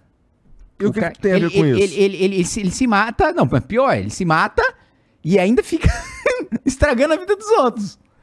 Enquanto isso. E aí ele. é, ele vai lá e... e- e- e- Mas ele é um problema de saúde pública, não é? De saúde, de assistência e de segurança. De segurança porque o crack é ilegal. Não. De segurança porque o, o vício faz o cara cometer crime. Faz. Faz assaltar, faz furtar. Faz. E o próprio tráfico em si ameaça, né? Tem domínio de território ali. Não é só a venda do crack.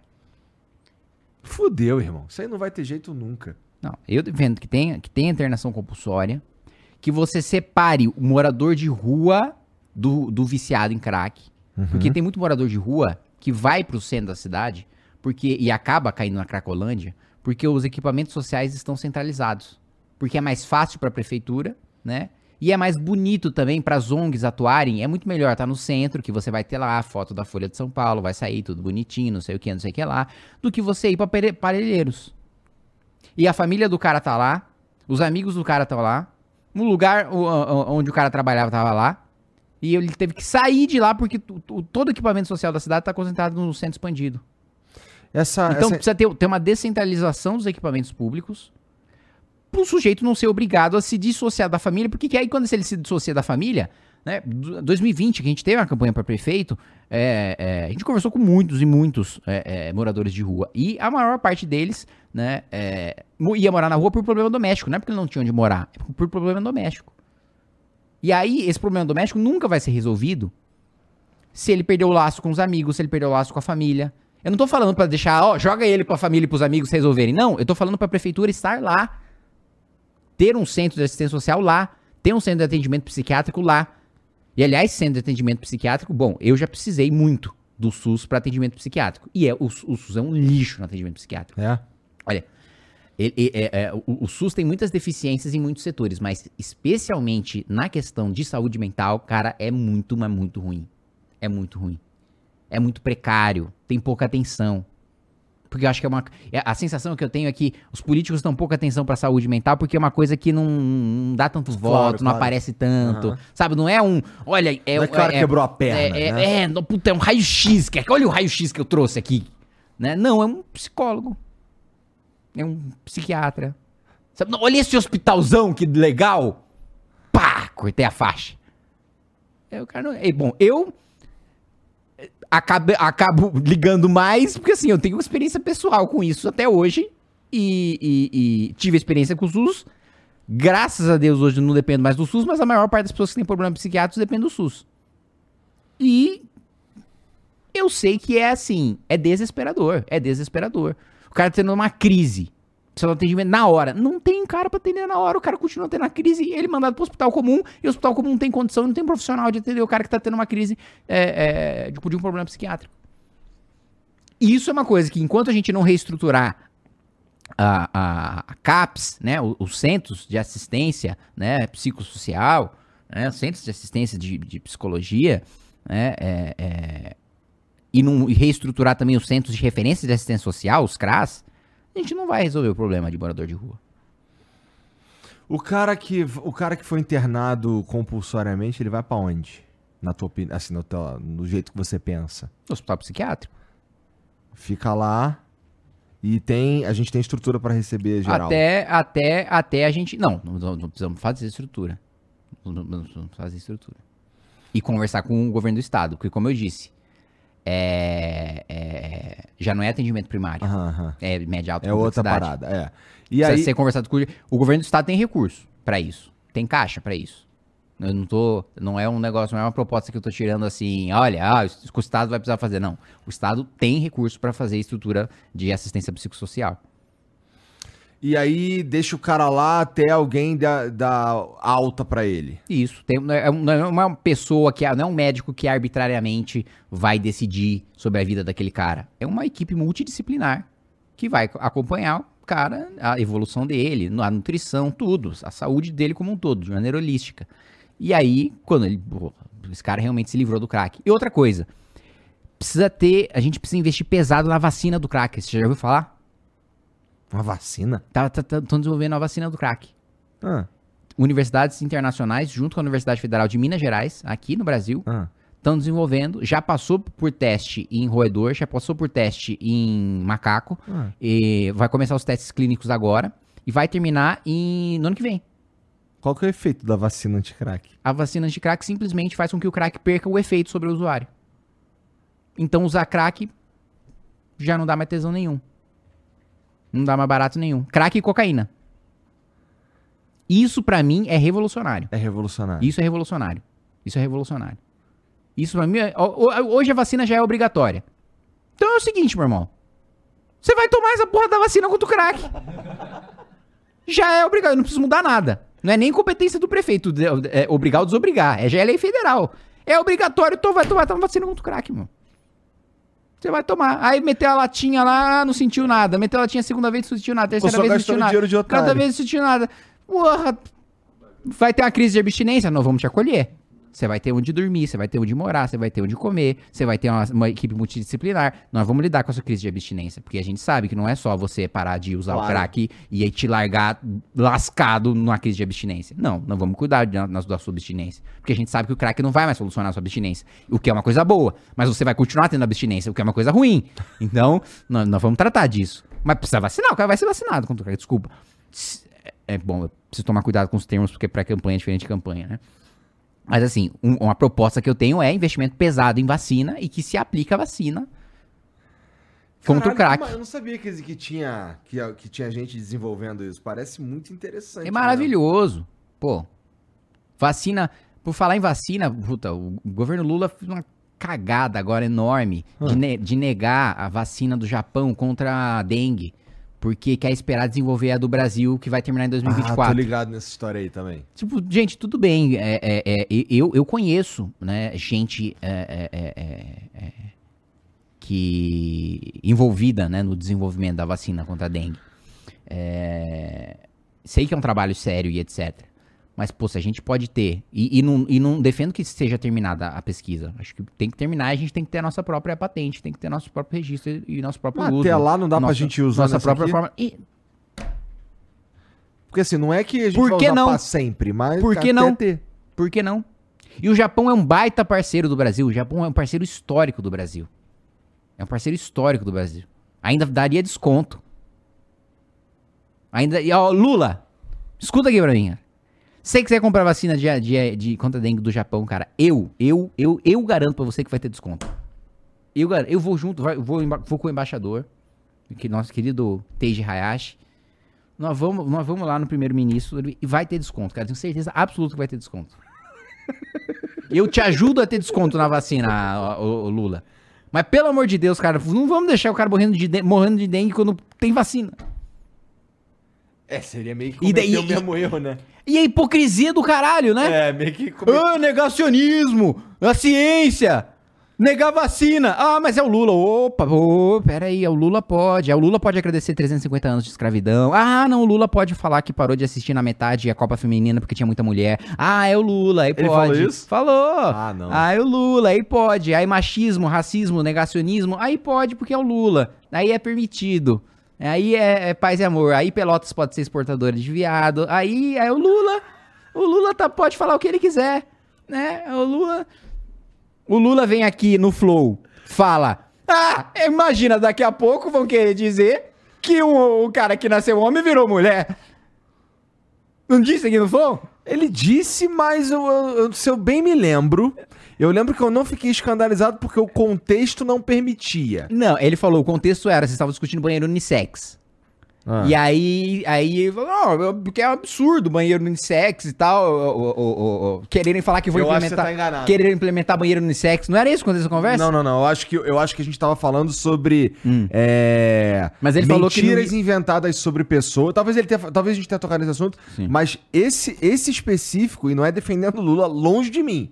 Tá? Inclusive nos comentários de vários falou que eu sou bolsonarista, então, sei lá, né? Mas enfim. É, sem ser, tá? Ó, não sou bolsonarista, também não sou petista. E aí, mas ah, se eu não me engano, a gente tava falando sobre mentiras inventadas sobre pessoas. E ele tava, e um dos exemplos que ele usou é, pô, agora vai dizer, daqui a pouco vão dizer que, pô, o cara nasceu homem e, pô, na verdade ele é mulher, mas o que ele tava falando era sobre mentiras inventadas sobre pessoas. Hum. Tá ligado? Não sobre de fato um cara que, sei lá, Trans. trans, é. Eu Tá. vou reassistir, mas que eu me lembre, era isso. Aham. E, no- e, de novo, é é só porque é meu dever moral falar o que eu acredito Claro, que é você verdade. tá corretíssimo. E se eu tiver errado, eu reconheço o erro, não tem problema É. nenhum. Agora, eu não reconheço a verdade. Eu não eu reconheço a verdade. Eu não reconheço que. eu, eu- não, eu, não, eu não vou recuar no fato de que o Lula, ele é permitido. Não, mas isso você tem razão. Eu também pe- acho. é, É. Deixam, né? Tipo, não é um escan não é um, um- um- um jornal nacional ele, ele agradecer 350 anos de escravidão, porque ele é o Lula. Não é, não é jornal nacional ele falar que parou na metade porque tinha muita mulher. Pô, o próprio Porque- lance do Maduro. Um monte de coisa, né, cara? O lance É, de. Pelo amor de Deus, democracia relativa. Democracia relativa, né? É, é. Porra. É, teve uma outra também que se fosse o Bolsonaro tinha dado uma merda do caralho, que ele falou que o Dino era gordo. E isso, porra? várias vezes. O almoço vai ser leve. E pro Dino também mais leve ainda, né? O Dino tem que vir de bicicleta. Se for, aí, né, o Bolsonaro fala que o quilombola pesa meio arroba. E, e aí, é dois pesos e duas medidas, né? Então, ah, o negócio é o seguinte: ah, o politicamente correto, é isso é uma coisa que a gente tem, só fazendo uma pequena digressão, que a gente precisa ter com muita clareza. O politicamente correto ele é uma arma ideológica para destruir adversários que você não consegue destruir pelo que você discorda dele. Então você precisa inventar um suposto preconceito, uma suposta discriminação, um racismo, um machismo, uma homofobia, pra destruir, pra faz, pra fazer parecer pra população que aquele cara é um cara mau e merece ser linchado. não é um instrumento de proteção de minorias. Nunca foi um instrumento de proteção de minorias. Sempre foi uma arma política. Sempre foi uma régua que você só utiliza contra o seu inimigo.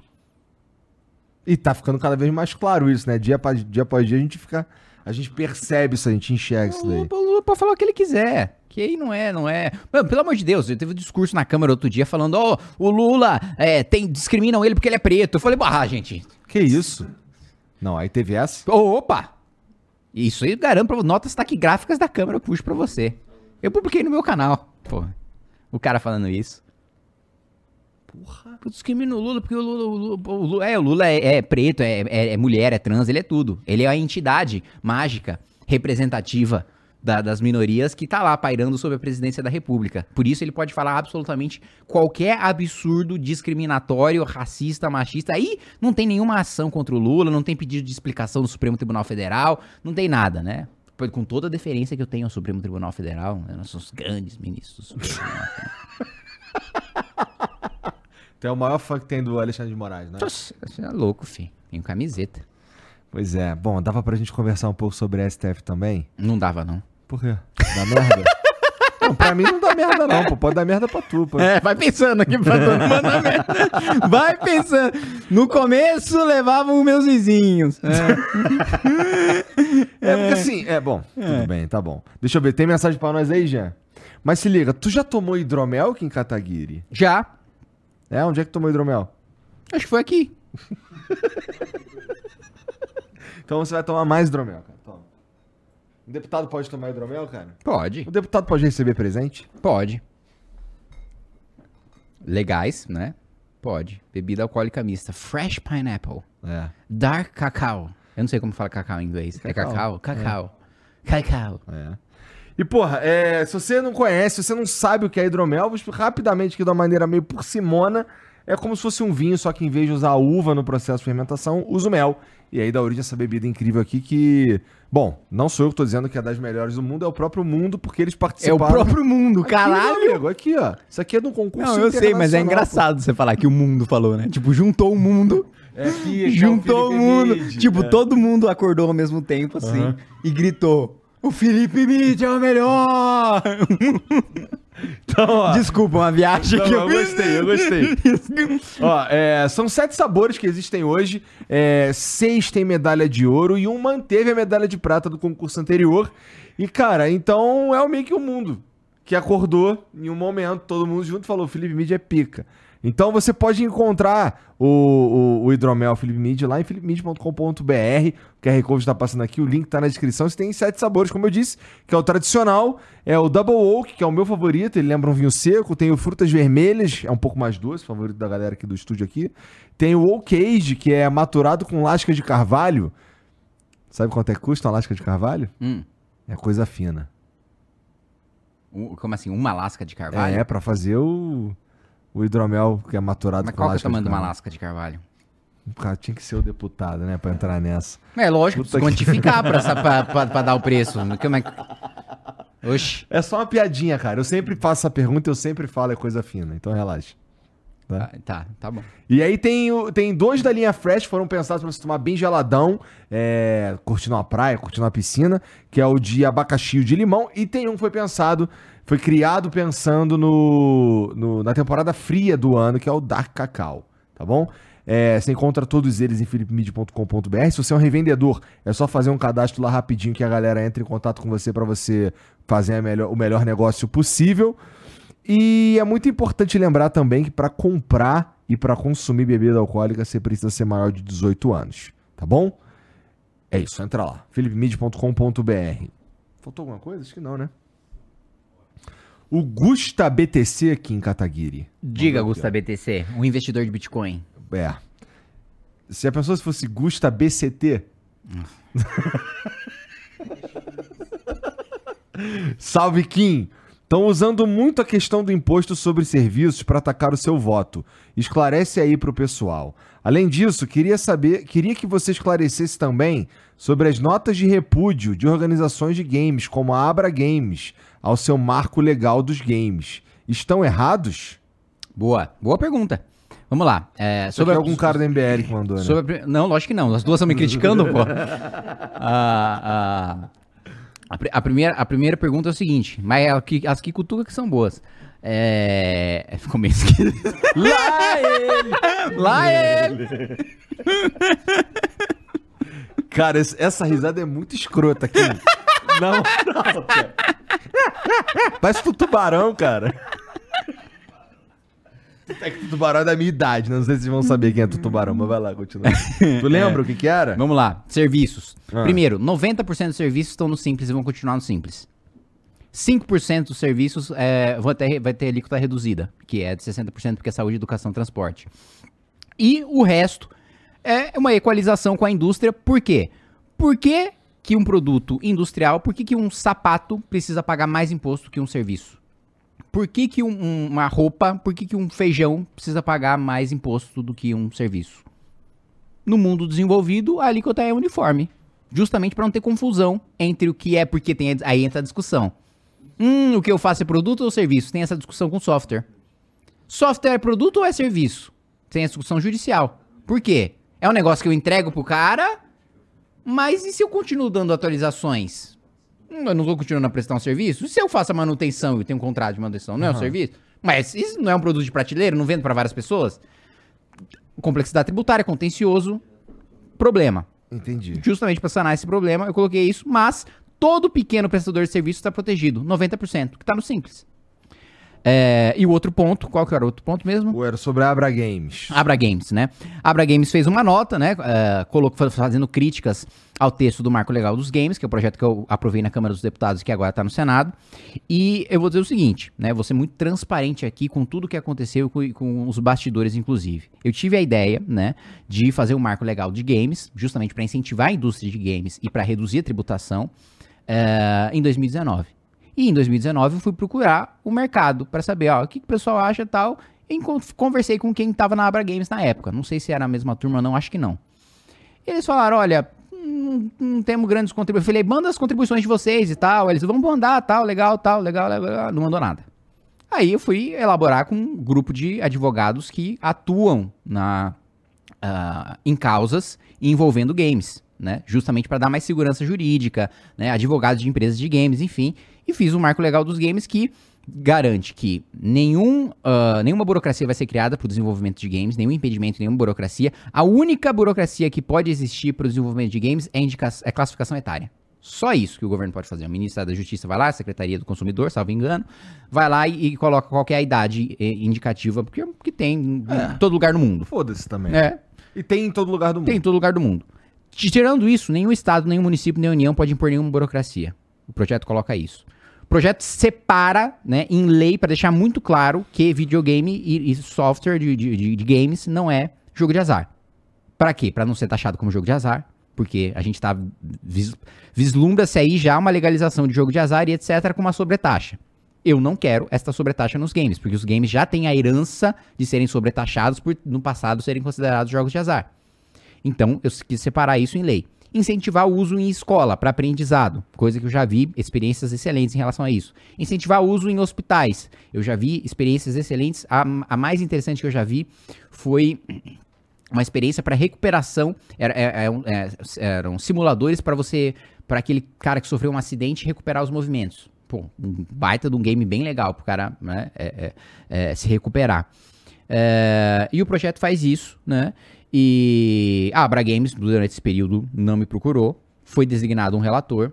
Foi aprovada a urgência. Do, eu, coletei, eu coletei as assinaturas necessárias para o projeto ser considerado urgente, né? E todo mundo estava sabendo disso, eu divulguei. Foi, a- foi, aprova, foi consegui as assinaturas da urgência. Foi pautada a urgência, isso antes da eleição, ah, da última eleição. Foi pautada a urgência, né? Ah, aprovada a urgência, passou o período eleitoral, foi pautado o mérito, foi aprovado o mérito, foi pro Senado. Nesse período, ninguém me procurou. Ninguém veio falar comigo. Né? E aí, foi o projeto pro Senado desse jeito. Né? É, e aí, o que, que a Abra Games está pedindo? Que o principal pleito da Abra Games, que seja considerado audiovisual, não software. Porque audiovisual você pode usar a lei Paulo Gustavo, lei Rouanet, etc. E outras leis de incentivo. Aham. Eu, pessoalmente, né, sou contra essas leis de incentivo porque eu acredito muito mais no vale cultura. Eu acredito muito mais é, no sujeito ter um vale na mão dele e ele decidir o que, que ele quer consumir do que ter uma curadoria do governo dizendo que, que, que projeto que vai ser financiado, que projeto que não vai ter financiado, ou mesmo a Lei Rouanet, que é a, que uma empresa privada vai lá decidir financiar um projeto e sempre vai ser um projeto grande, porque a empresa privada vai utilizar aquela renúncia tributária para dar visibilidade para a empresa. Então vai contratar uma Anitta da vida, vai fazer um bagulho grande para quem não precisa tirando dinheiro de, de, de, que na prática é dinheiro de imposto, de tributo, do mais pobre em regra, né? Qual é a diferença da Lei Rouanet para Paulo Gustavo? O Paulo Gustavo é dinheiro público na veia. A Lei Rouanet é a empresa deixa de pagar o imposto tá para financiar. É, então, e que queria ser considerado, mas já que existe, eu acho que faz sentido videogame ser considerado uma obra audiovisual. Eu acho que faz sentido, porque de fato tem ator, locutor, roteiro, blá, blá, blá, tudo que tem obra audiovisual, tem no videogame, no videogame tem até mais. É, é como se fosse. Tem jogos que são como se fosse jogar um filme. Isso, exatamente. Então, eu concordo com, com, com isso, com esse, com esse reparo. Agora, primeiro, saiu já da Câmara dos Deputados. Meu poder é muito menor sobre a alteração do texto. Se alterar o texto no Senado, volta para a Câmara dos Deputados. Aí eu não tenho garantia nenhuma de que ele vai ser pautado de novo para a gente conseguir aprovar. E, diferente da Abra Games, eu não acho que isso, porque a Abra Games diz o seguinte: ah, se for aprovado, essa definição vai durar durante muito tempo e a gente não vai conseguir mudar para audiovisual num, num período curto, médio de tempo. Então é melhor não aprovar o projeto, por mais que ele tenha os seus méritos.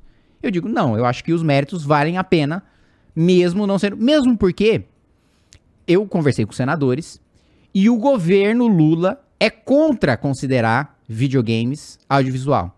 O que significa que nós não teríamos voto no Senado para considerar eh, game audiovisual, eh, videogame uma obra audiovisual. Então o projeto não seria aprovado. E- eu, então o incentivo já não vai vir de qualquer jeito, porque o governo é contra. Não, não sou eu que, que digo isso, são os líderes do governo no Senado. Eu prefiro aprovar, porque tem uma redução de tributação, porque eu incluo na lei da informática que tem um incentivo tributário. E dá segurança jurídica, não é considerado jogo de azar. Não pode impor nenhuma burocracia, então já dá muita segurança também para as empresas se instalarem aqui. E tem um incentivo para educação e tem um incentivo para saúde. Então, eu discordo da Abra Games em achar que é melhor não aprovar nada do que aproveitar o que tá aí. Esclarecendo. Entendido? Agora, eu concordo com o texto deles. é que, não é que o que eles falam não faz sentido. Mas é o que- texto deles não seria aprovado e eu discordo de que é melhor não aprovar nada do que aprovar alguma coisa. O usuário 9424487 mandou aqui, ó. Fico animado de ter o Kim como pré-candidato. Esse aqui, total, é um amigo do MBL que, que se cadastrou agora, inclusive. Se cadastrou agora. Fico animado de ter o Kim como pré-candidato. Sou da Grande São Paulo, mas a Prefeitura de São Paulo impacta diretamente na minha vida, pois eu e toda a minha família trabalhamos em São Paulo.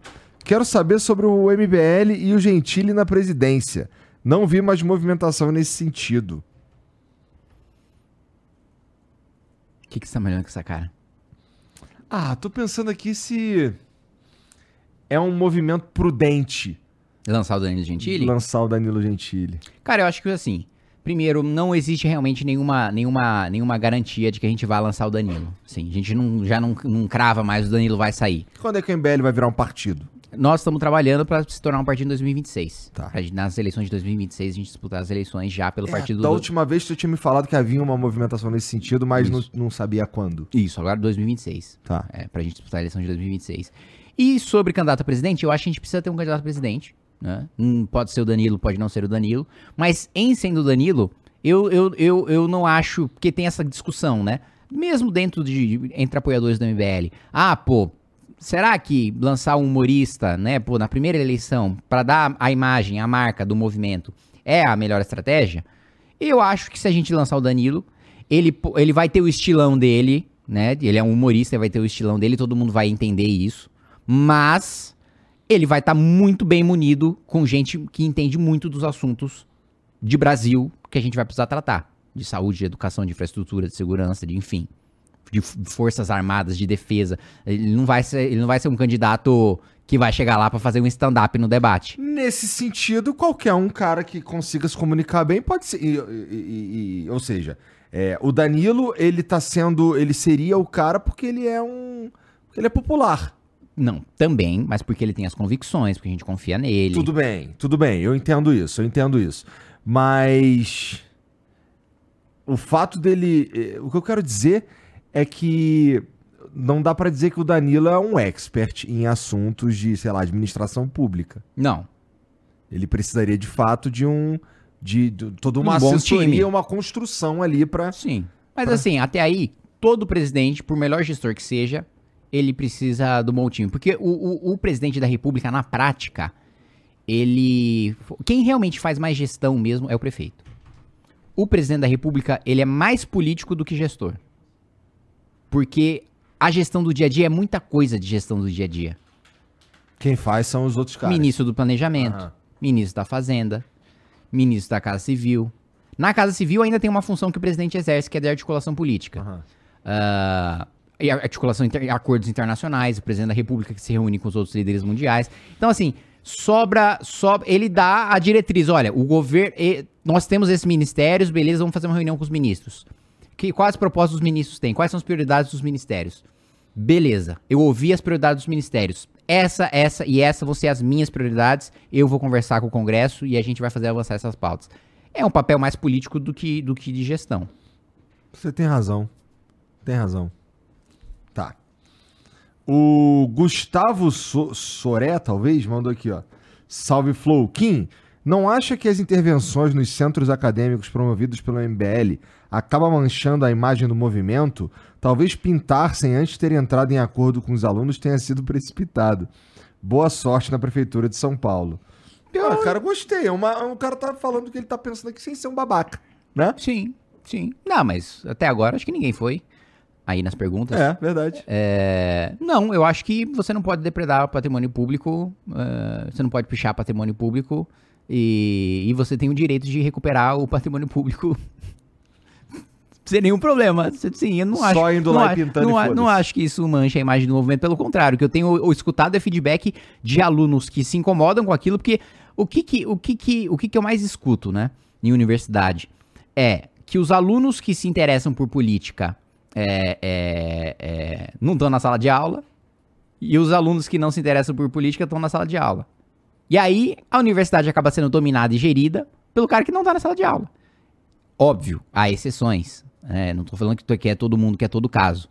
Mas aí o que acontece é isso, é o cara que quer estudar, que quer ficar na boa tal. Tanto que tem uma experiência na, numa das universidades mais políticas, se não a mais política do Brasil, que é a Universidade é, de Brasília, né, UNB.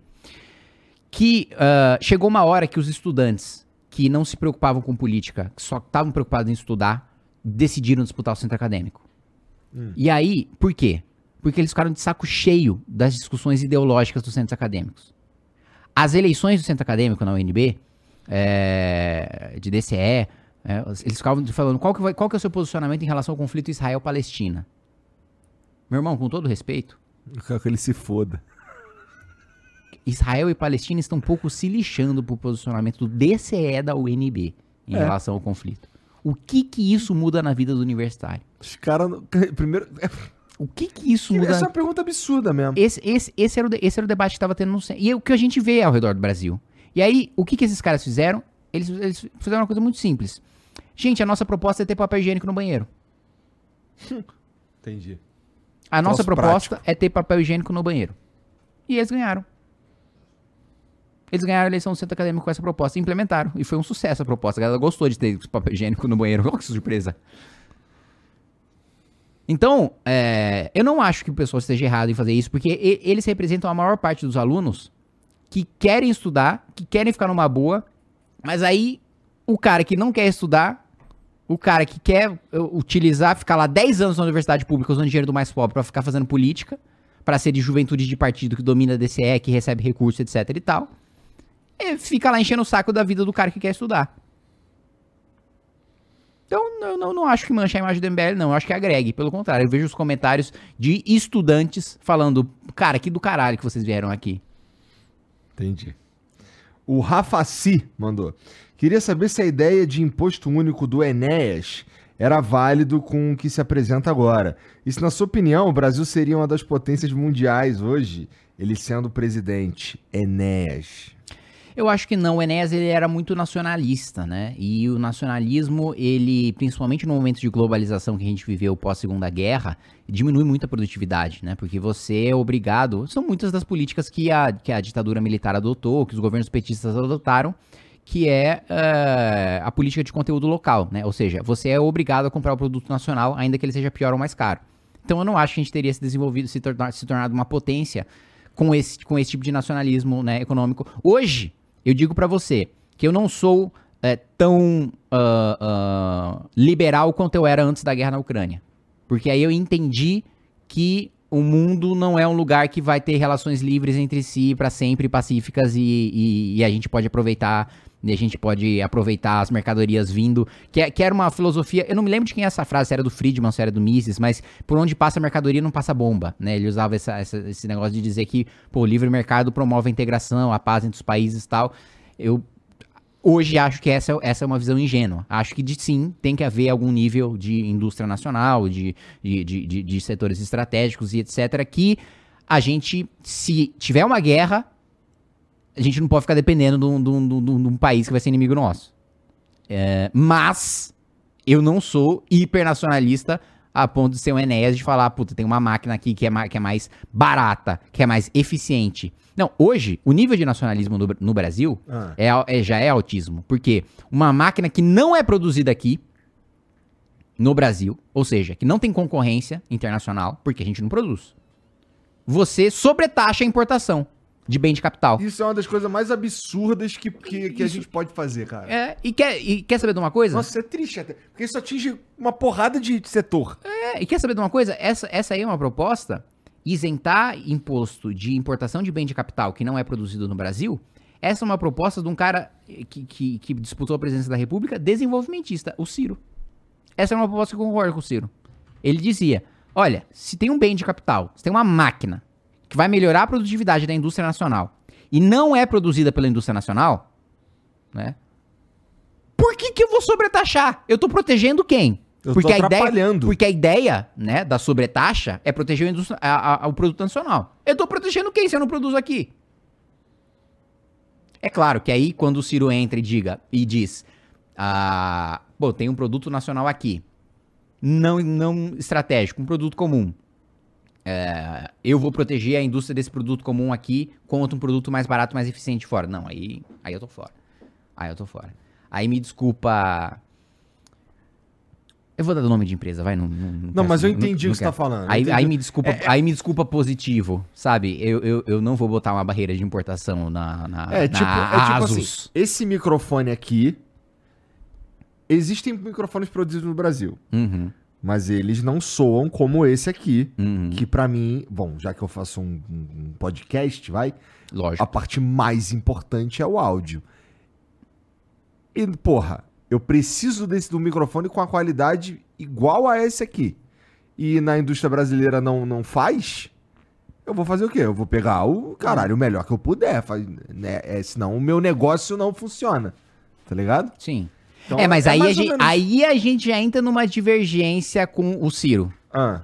Porque aí ele vai dizer, não, mas a gente faz Mas microfone. eu entendo. eu- né? então, mas eu, A na verdade, eu tô, eu tô concordando Entendeu? com você. Tá. É, Não, mas só pra esclarecer, porque aí a gente tem uma divergência. Porque aí, microfone eu não acho que seja estratégico pro país ter um mínimo de indústria nacional de microfone. Se a gente entrar em guerra e não tiver microfone, eu não vejo grandes problemas. Eu vejo. eu vejo. E tem uma galera, uma galera que vê também, irmão. Então tem todo um setor da sociedade que vê não esse vejo que problema se a gente aí, entrar em brother. guerra e tiver volta, eu não vejo que não. Então, a gente não Mas precisa. tudo bem, nós não vamos entrar em guerra com os Estados não, Unidos, precisa vamos? pro- não precisa proteger a indústria nacional. Vamos, deixa importar. E a indústria nacional compete com a gente melhorando. Porque o que, que acontece? É, a gente não melhora o nosso ambiente de negócios em casa. E aí a gente compensa isso sobretaxando, para nossa indústria nacional ter alguma competitividade. Mas o certo é fazer a lição de casa. O problema não assim, é o- dar a condição para nossa indústria produzir bem e barato, para competir lá fora. Isso. O- Eu também acho que o ideal não é não é fuder um lado, é desfuder o outro. Não parece óbvio? Parece, Tá. mas não é. Vamos desfuder os cara que aí os caras conseguem competir? Quando eu digo, só pra esclarecer, quando eu digo que não é óbvio, não significa que eu não concorde. Eu digo que eu concordo, mas muita gente discorda. Tá com muito medinho mesmo do cancelamento mesmo, né? Não, não é cancelamento, é me fazer entender.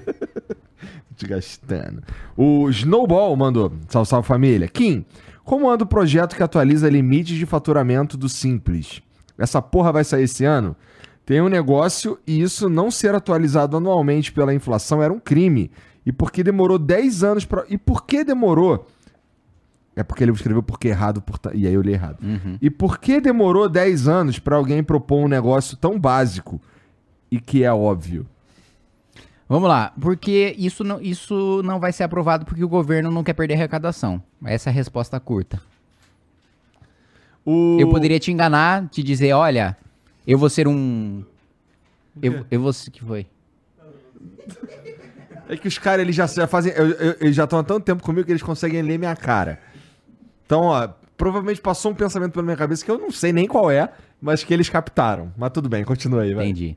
Antes de continuar, aproveitando que eu perdi meu raciocínio e esqueci o que eu ia falar, é, tem um H2O aí, um. um- um- o que, que você tem de refrigerante, assim, de coisas que. é, eu ia falar uma coisa, mas a indústria de refrigerante ia me processar.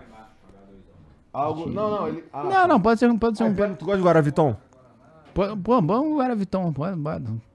um copo de Guaravita, o Igor fica suave.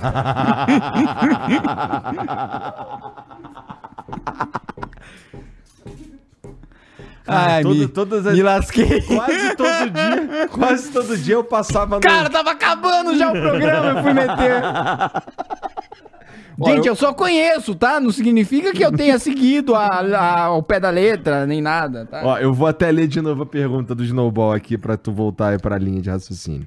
ah, ele é, a linha de raciocínio simples. não vai acontecer a atualização. Eu gostaria muito que acontecesse. Do eu que, que ele tá falando? concordo. Atualiza, atualização dos limites de Do faturamento. limite, pra você poder faturar claro, mais. Claro, claro. É... Eu não sei nem porque eu coloquei pro copo, porque o copo, na verdade, é pra não mostrar a marca, né? Mas todo mundo sabe que isso aqui é um Guaraviton, né? Isso É, aqui é um Guaraviton. Guara- Atenção, Guaraviton. Isso aqui é um Guaraviton. E eu Estou tô bebendo Guaraviton. E eu tô morrendo de inveja de tu, porque eu não posso Hum, beber um Que Guaraviton. delícia de Guaraviton. Ainda bem que no meu treino eu posso. Aliás, a gente vai treinar amanhã, né? Me manda depois o endereço, o Eu, horário e tá tal, bom, tudo tá certinho. Tá bom, tá bom, tá bom. Tá fudido, vai puxar ferro com o Júlio Balestrin. Mas tá bom, vai lá. Saudades do Renan Santos. Mas então, não vai acontecer e eu não vou te enganar falando que eu vou ser o grande paladino que vai fazer acontecer, porque assim, a gente não tem maioria no Congresso pra isso. Então, assim, eu vou ser muito realista e sincero com você. Eu poderia angariar o seu apoio, o seu fanatismo, dizendo que eu seria um grande paladino da causa, mas eu seria um paladino que morreria no meio da jornada. Ou talvez nem desse importância de verdade pra ela, como muitos fazem, né? O Acriano diz aqui, ó. Boa noite, galera. Kim, você falou do desejo de investir mais em vacinas. Você saberia nos informar se, além da vacina anti-crack, o Estado está desenvolvendo a vacina anti-LOL? Cara, essa é uma vacina que com certeza é, é, se eu for prefeito de São Paulo, a cidade de São Paulo vai proibir o LOL. Vai ser proibido jogar LOL na cidade de São Paulo. Proibido. Vai ser proibido. Ah, mas é lei federal, não quero saber. A gente vai prender ilegalmente o jogador de LOL. Nós vamos fazer presídios municipais e vamos prender ilegalmente. LOL e Free Fire também. Você achou que você fosse escapar? Free Fire também.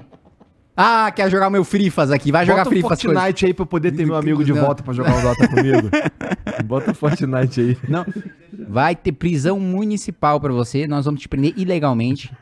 Nós vamos usar. Nós vamos ainda. Vai, ser- nós vamos ser escroto ainda. Não vamos nem usar guarda pra te prender. Nós vamos pegar, sei lá, professor. MM, viu? Deixa que eu faça essa por você. MM, viu, família? Tá? Não vai ter essa porra, não. Que amanhã tá lá no Globo.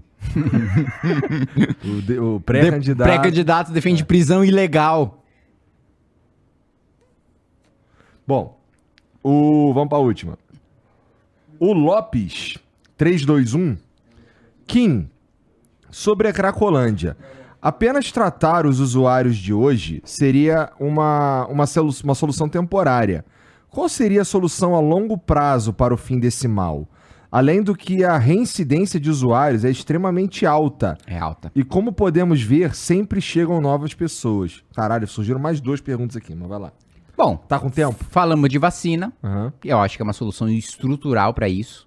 É, internação compulsória também acho que é uma solução estrutural, porque aí chega num ponto que o tráfico tá tão enfraquecido que ele não existe mais. Porque simplesmente eu internei todos os usuários e sim, o cara não consegue aliciar. Não, ele não, não tem uma escala de produção de usuário de crack que ele vai conseguir se manter.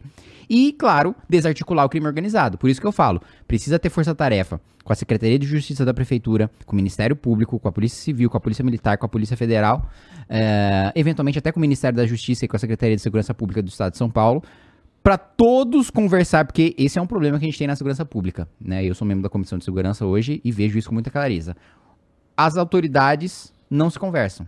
Os sistemas de inteligência não se conversam. Aham, Já ouvi várias pessoas falando isso aqui. E precisam se conversar. Na cidade de São Paulo, eu tenho como proposta que se conversem. Todos. Todos. Da Guarda Municipal ao Ministério Público, ao Ministério da Justiça. Até não interessa o Ministério da Justiça do Lula. Ele tem um serviço de inteligência também para combater crime organizado. Também, também que- quero ter acesso, também quero usar. Aham. O, o- na Cracolândia existem. o- a, as dro- a droga chega na Cracolândia, ah, chega por usuários que já compraram e vão pra lá usar, mas também tem traficantes atuando na Cracolândia. Eu tô mentindo? Sim, pô, pô, imagina, tem um monte. Então, cara, por- como é que a gente. Como é que pode que não haja. Que a gente não consiga controlar o tráfico de drogas no meio. Num, num- num quarteirão no meio da cidade de São Paulo? No coração da cidade de São Paulo. O- como pode? Isso, é, isso me chama atenção, cara. Eu vou te dar uma resposta muito polida Ah, e, e que vai me evitar processos. tá, Digamos que é falta de vontade política. tá. É porque. É. É que você deu uma resposta que é óbvia pra caralho, né? Eu queria a resposta mais filha da puta, mas tudo bem. O Cortes mandou aqui, ó. As, as razões por trás da falta de vontade política, né? Tá. O Cortes mandou aqui, salve, salve família. Cortes aqui. É, é Cortes mesmo, né? Porque tem uma galera que pergunta, pô, mas não é Cortez? Não, é Cortes, é porque, né? Inclusive tem uma tesourinha. Kim, faz um resumo dos acertos e dos erros do governo Lula. Nossa senhora. O que precisa ser melhorado Então, gente, amanhã no Flow. O que precisa ser melhorado para que o brasileiro tenha bons próximos três anos? Um abraço a todos. Mãozinha. Cara, muito obrigado pela pergunta, mas assim, repetindo o que eu disse sobre os trechos da reforma tributária, é inexequível. Só não dá tempo. né? Não dá tempo de eu falar de todos os erros, de todos os acertos, assim. Pra mim, Mas um, tu admite que há acertos. pra mim, eu acho que o Bolsa Família é um, é um acerto. É, é, transform- transformar um programa temporário num programa te- permanente e manter o valor de 600 reais, eu acho que é uma, uma boa política. É... Puta, difícil, hein? Ter, ter, ter Não, não, não feito seus precisa ir muito longe, não. ter Só feito- ter feito seus- que a... ter, ter feito seus, ter feito seus deputados votarem a reforma tributária da Câmara foi um ponto positivo. O que mais? Puta, aí é O desenrola. O que, que tu achou do desenrola? Puta, eu não, não estudei o suficiente Não. pra falar. O desenrola me lembra bastante uma parada que, Do Ciro, que né? o Ciro falava. É, É. mas eu, eu realmente não, não estudei o Eu suficiente pra ouvi falar, inclusive, que é uma movimentação, o desenrola, é, a articulação, na verdade, a- o nascimento do, do desenrola teria sido uma das coisas que o Ciro pediu é, para apoiar o, o governo Lula e tal. não eu não sei. sei. Eu não não sei. Isso sei. eu ouvi. Não Também sei. não sei. Eu tô, Mas, mas quando eu, ouvi falar, eu, caralho, eu isso parece por com o fora. Ciro. Quando, quando, quando tiver mais próximo da, do relatório da medida provisória do desenrola, eu vou estar eu vou estar sabendo melhor. Mas hoje eu, eu realmente não tô sabendo. Mas uma coisa importante. Ah, É, um- um- não- é um erro, eu acho que é uma, ma- uma maldade mesmo do governo, ah. que eu acho absurda, recente, e que eu tenho sido, que eu tenho sido, tenho recebido muitas mensagens sobre isso, é o absurdo da taxação da importação de bens de até 50 dólares. Né? Isso pra mim é bizarro, né? É uma Pô, mas- taxação direta. E olha só o programa que o governo fez agora. É, Ah. o tal, é o tal da. Acho que é remessa conforme o nome, né? Ah. O governo fez um programa que é o seguinte: olha, você, plataforma, ah, em vez de ser isento, como diz a nossa lei, né? E é uma lei antiga, já de 1990. Essa isenção existe faz tempo, não é a isenção que foi criada em algum governo agora para beneficiar plataformas. É uma isenção que existe faz muito tempo e que as plataformas utilizaram principalmente para vender vestuário para pessoas pobres. E que eu acho excelente que as pessoas pobres tenham acesso ao vestuário barato e de qualidade. Muito bem. É, criou um programa agora, né? Que é essa tal dessa remessa conforme. é, o Haddad criou, que é o seguinte: você paga, você que tem um produto de até 50 dólares, paga 18% de imposto. E aí, o que, que a gente faz? A gente libera rápido na, na receita, na- lá na- no, no trâmite aduaneiro. A gente desburocratiza. Mas, mas peraí, gente. ter um trâmite que não é burocrático e que é rápido deveria ser obrigação do governo.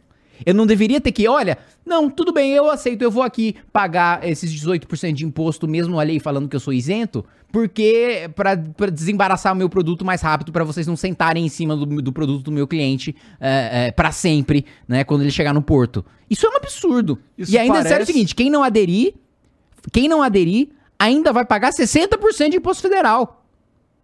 Justamente por isso que eu desenvolvi um projeto, né, para sustar né, essa resolução, esse programa do governo, porque isso é um absurdo. E eu, e eu preciso dar. eu- Deixa eu só reforçar aqui, porque aqui eu vou precisar de apoio popular para coletar as assinaturas para urgência desse meu projeto. Eu preciso né, das assinaturas de 257 deputados para conseguir ah, que esse projeto tenha urgência e que a gente consiga pautar ele agora e já pautar e já aprovar em plenário. É um absurdo um governo que diz defender o mais pobre, né?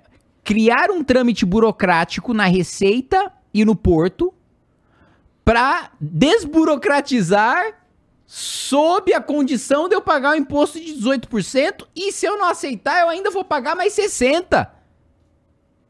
E, ata- e isso que era o governo que ia taxar os ricos, né? Isso aí parece o, o dinheiro do café dos polícia, pô. Na Blitz. parece. Parece. Ai, qual é? Pô, mó rolê, mané. O vagabundo vai levar teu carro aqui, não sei o quê. Pô, me dá o dinheiro do café aí. Se bem que eles não pedem assim, né? Mas tudo bem. Então, mas é assim, isso é. Assim, isso é, é- é- Cara, não, isso realmente é um tipo de coisa que me que, que mexe, assim. São, são poucas as coisas, assim, que, que, que eu fico assim, né? Tanto que. né, com, com Brasília, você. Em Brasília, você vivencia tanta coisa. é, tanto cinismo. Que às vezes você absorve um pouco desse cinismo, sabe? De, ah, é assim mesmo, sabe? Ah, de, puta. Eu acho que é uma coisa humana, né? O ambiente acaba meio que te broxando às vezes, né? E aí, por isso, eu, eu mandei fazer um quadro e colar no gabinete, né? Escrito, nunca perca a capacidade de se indignar. Porque aí eu vejo uma coisa e falo, ah, puta, isso aí é normal. Aí eu olho pro quadro, aí eu olho pro bagulho, eu falo, tá que pariu, maluco, não é possível que os caras estão fazendo um negócio desse. Não é possível. É obrigação do governo dar um trâmite não burocrático e liberar a mercadoria que é do cliente. É obrigação. E a lei diz que é isento até 50 dólares. Você quer mudar a lei? Manda pro Congresso, então. Não faz ver resolução. Manda pra nós. Vamos ver se nós aprova. Lulão, Lulinha, manda pra nós. Pra ver se... Manda, Haddad. Vamos ver se... Manda taxação de pobre pro Congresso Nacional pra você ver. A ca- cacete que você vai tomar. Nossa, eu vou ter... Vou usar o tempo de liderança do, do meu bloco partidário pra descer ele o cacete. Se você mandar, manda pro Congresso Nacional pra você ver. Manda, mas manda gostoso. Que eu vou ter. Nossa senhora! Vai ser o requerimento de votação nominal do requerimento de retirada de pauta, requerimento de votação nominal do requerimento de adiamento de discussão, requerimento de votação nominal do requerimento de adiamento de votação. Nossa, vai ser uso de tempo de liderança, vai ser requerimento de quebra de interstício. Nossa, vai ser uma delícia obstruir esse projeto horroroso. Manda pro pai! Manda, Haddad, você tem coragem, esse projeto pra tributar pobre pro Congresso Nacional. Por resolução se faz, né? Porque é só você canetar. Aí você é bonitão. Quero ver mandar pro Congresso. Caralho.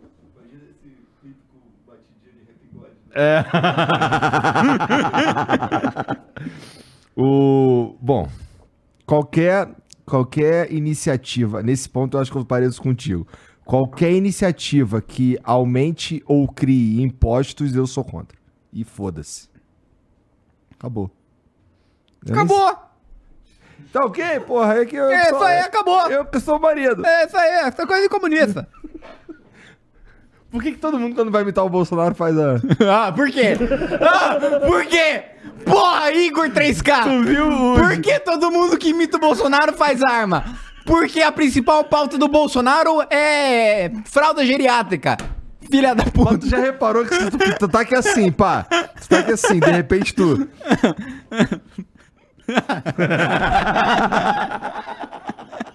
Isso aqui é uma arma pra cima ou é o L?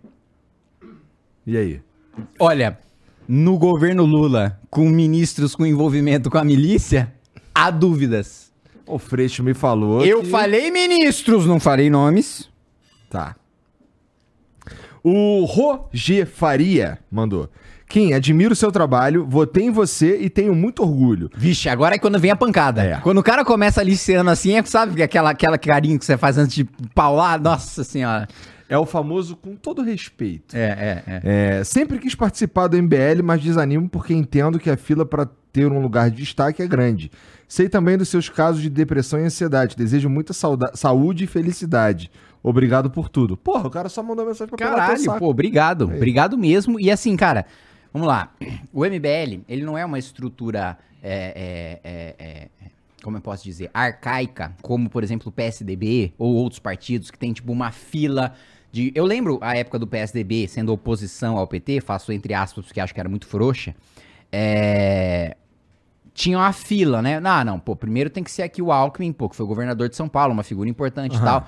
Não, pô, agora é o Serra, pô, o Serra, né, foi ministro e tal, agora tá, na- tá na hora dele. Ah, não, agora tá na hora do Aécio, ele foi governador tal, ele tá há algum tempo no partido, tem uma fila de fato. No MBL não tem fila. Você se destaca, exemplo da molecada que tá agora, o, o Costenaro, o Sandro Filho, o Bétega, toda essa nova molecada do MBL que tá se destacando, não teve uma, não teve uma fila que a gente foi lá e decidiu quem vai se destacar. O cara começa a trabalhar, entra pro núcleo, entra pra academia MBL, tem boas notas, pô, começa a fazer trabalhos de militância, manda vídeo, manda, começa a participar de programas de rádio local, começa a debater, começa a ter um- algum, faz sketch às vezes de humor, manda pra gente, é, é do caralho a sketch, a gente publica na Nacional. O cara faz um negócio da hora, ele manda pra gente, não tem fila. Não tem fila nenhuma. A fila é o, seguinte, mano, você mandou bem, nós queremos te bombar, nós queremos te promover. E é isso. Pô, nós queremos Então nós queremos- tenta sorte nós- aí, nós- cara. Nós queremos crescer, pô. O Roger Faria. Pode entrar, vem pra nós. Só que o problema é que inscrição pra Academia MBL só no começo do ano que vem. Agora já tá fechado, que a turma tá no meio da. Faz sentido.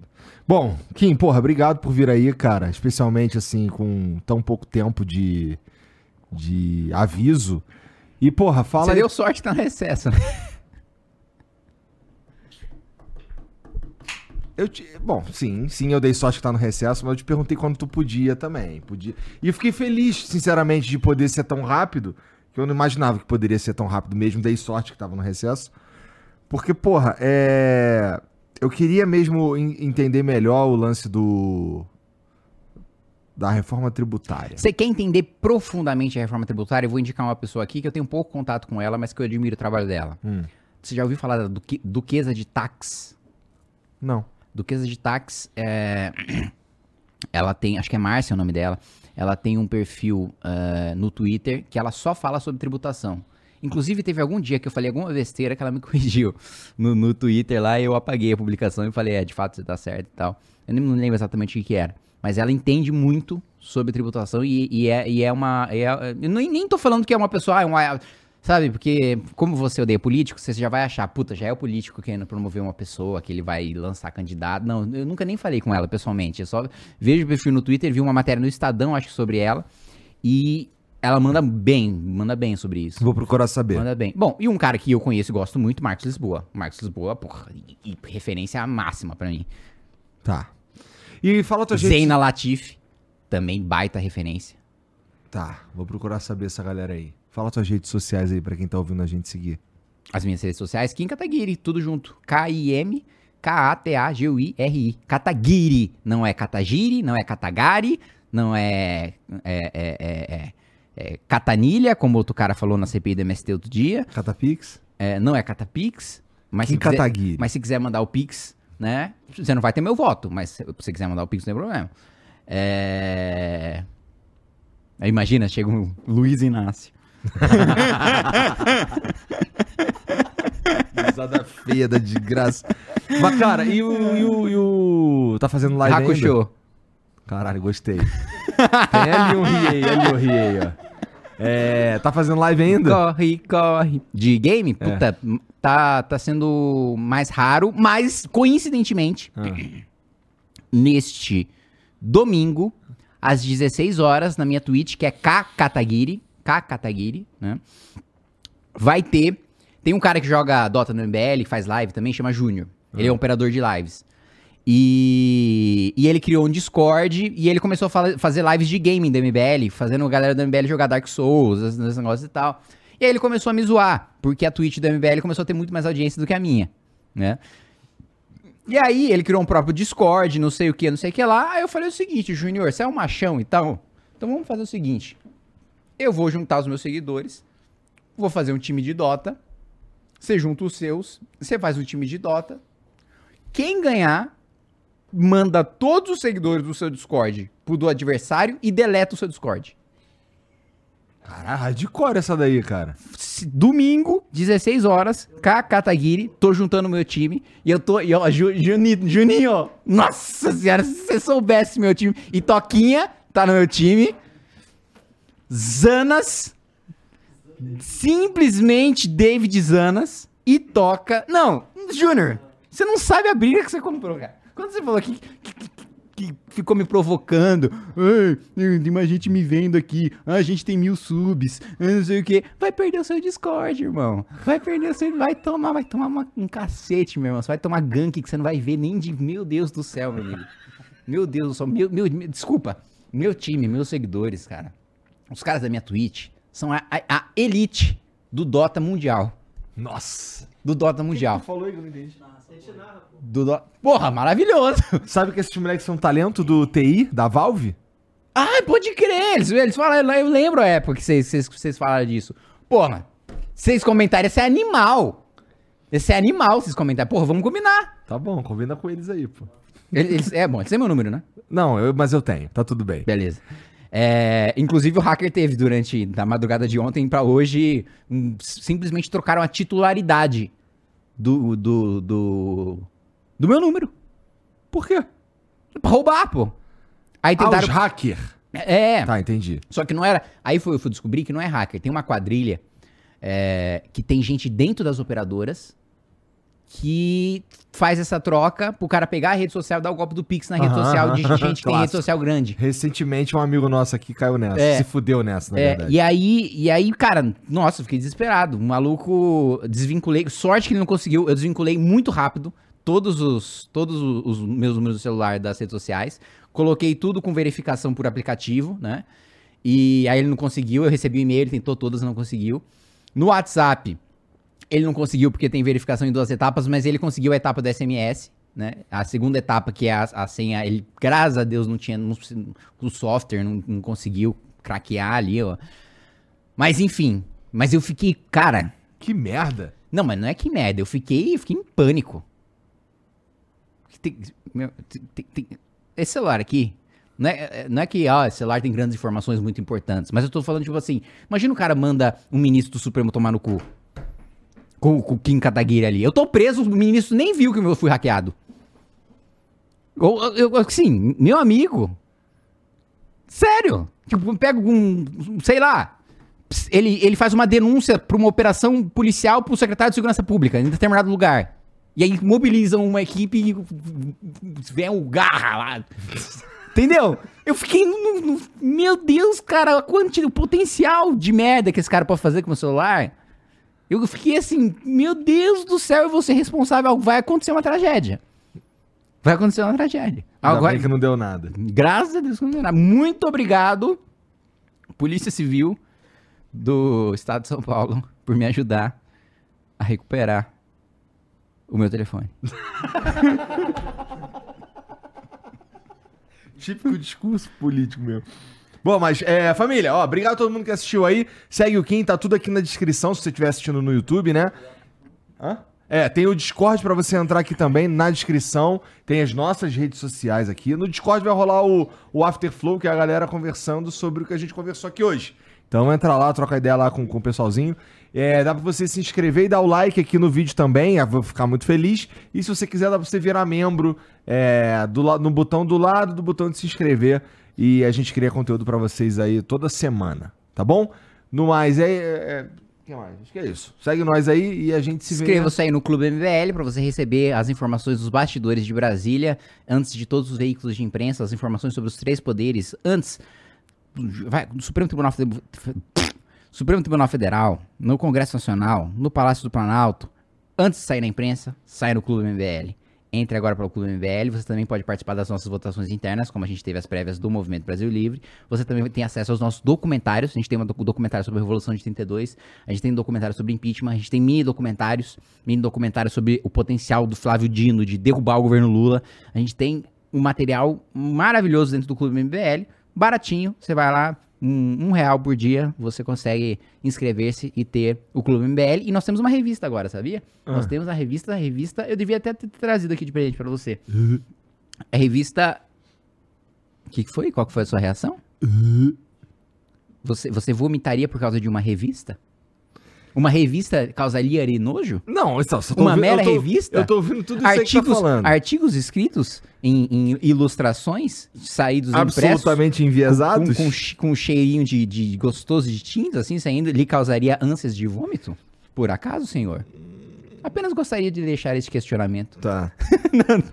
Não, mas então, falando sério, ó, a revista Valete é uma revista, assim, que é profunda, de artigos longos, é, sobre coisas atuais, né? Então, ah, muda a cultura woke, o crescimento da Índia, é, é, enfim, várias, o- as jornadas de junho agora, que estão fazendo 10 anos, 10 anos.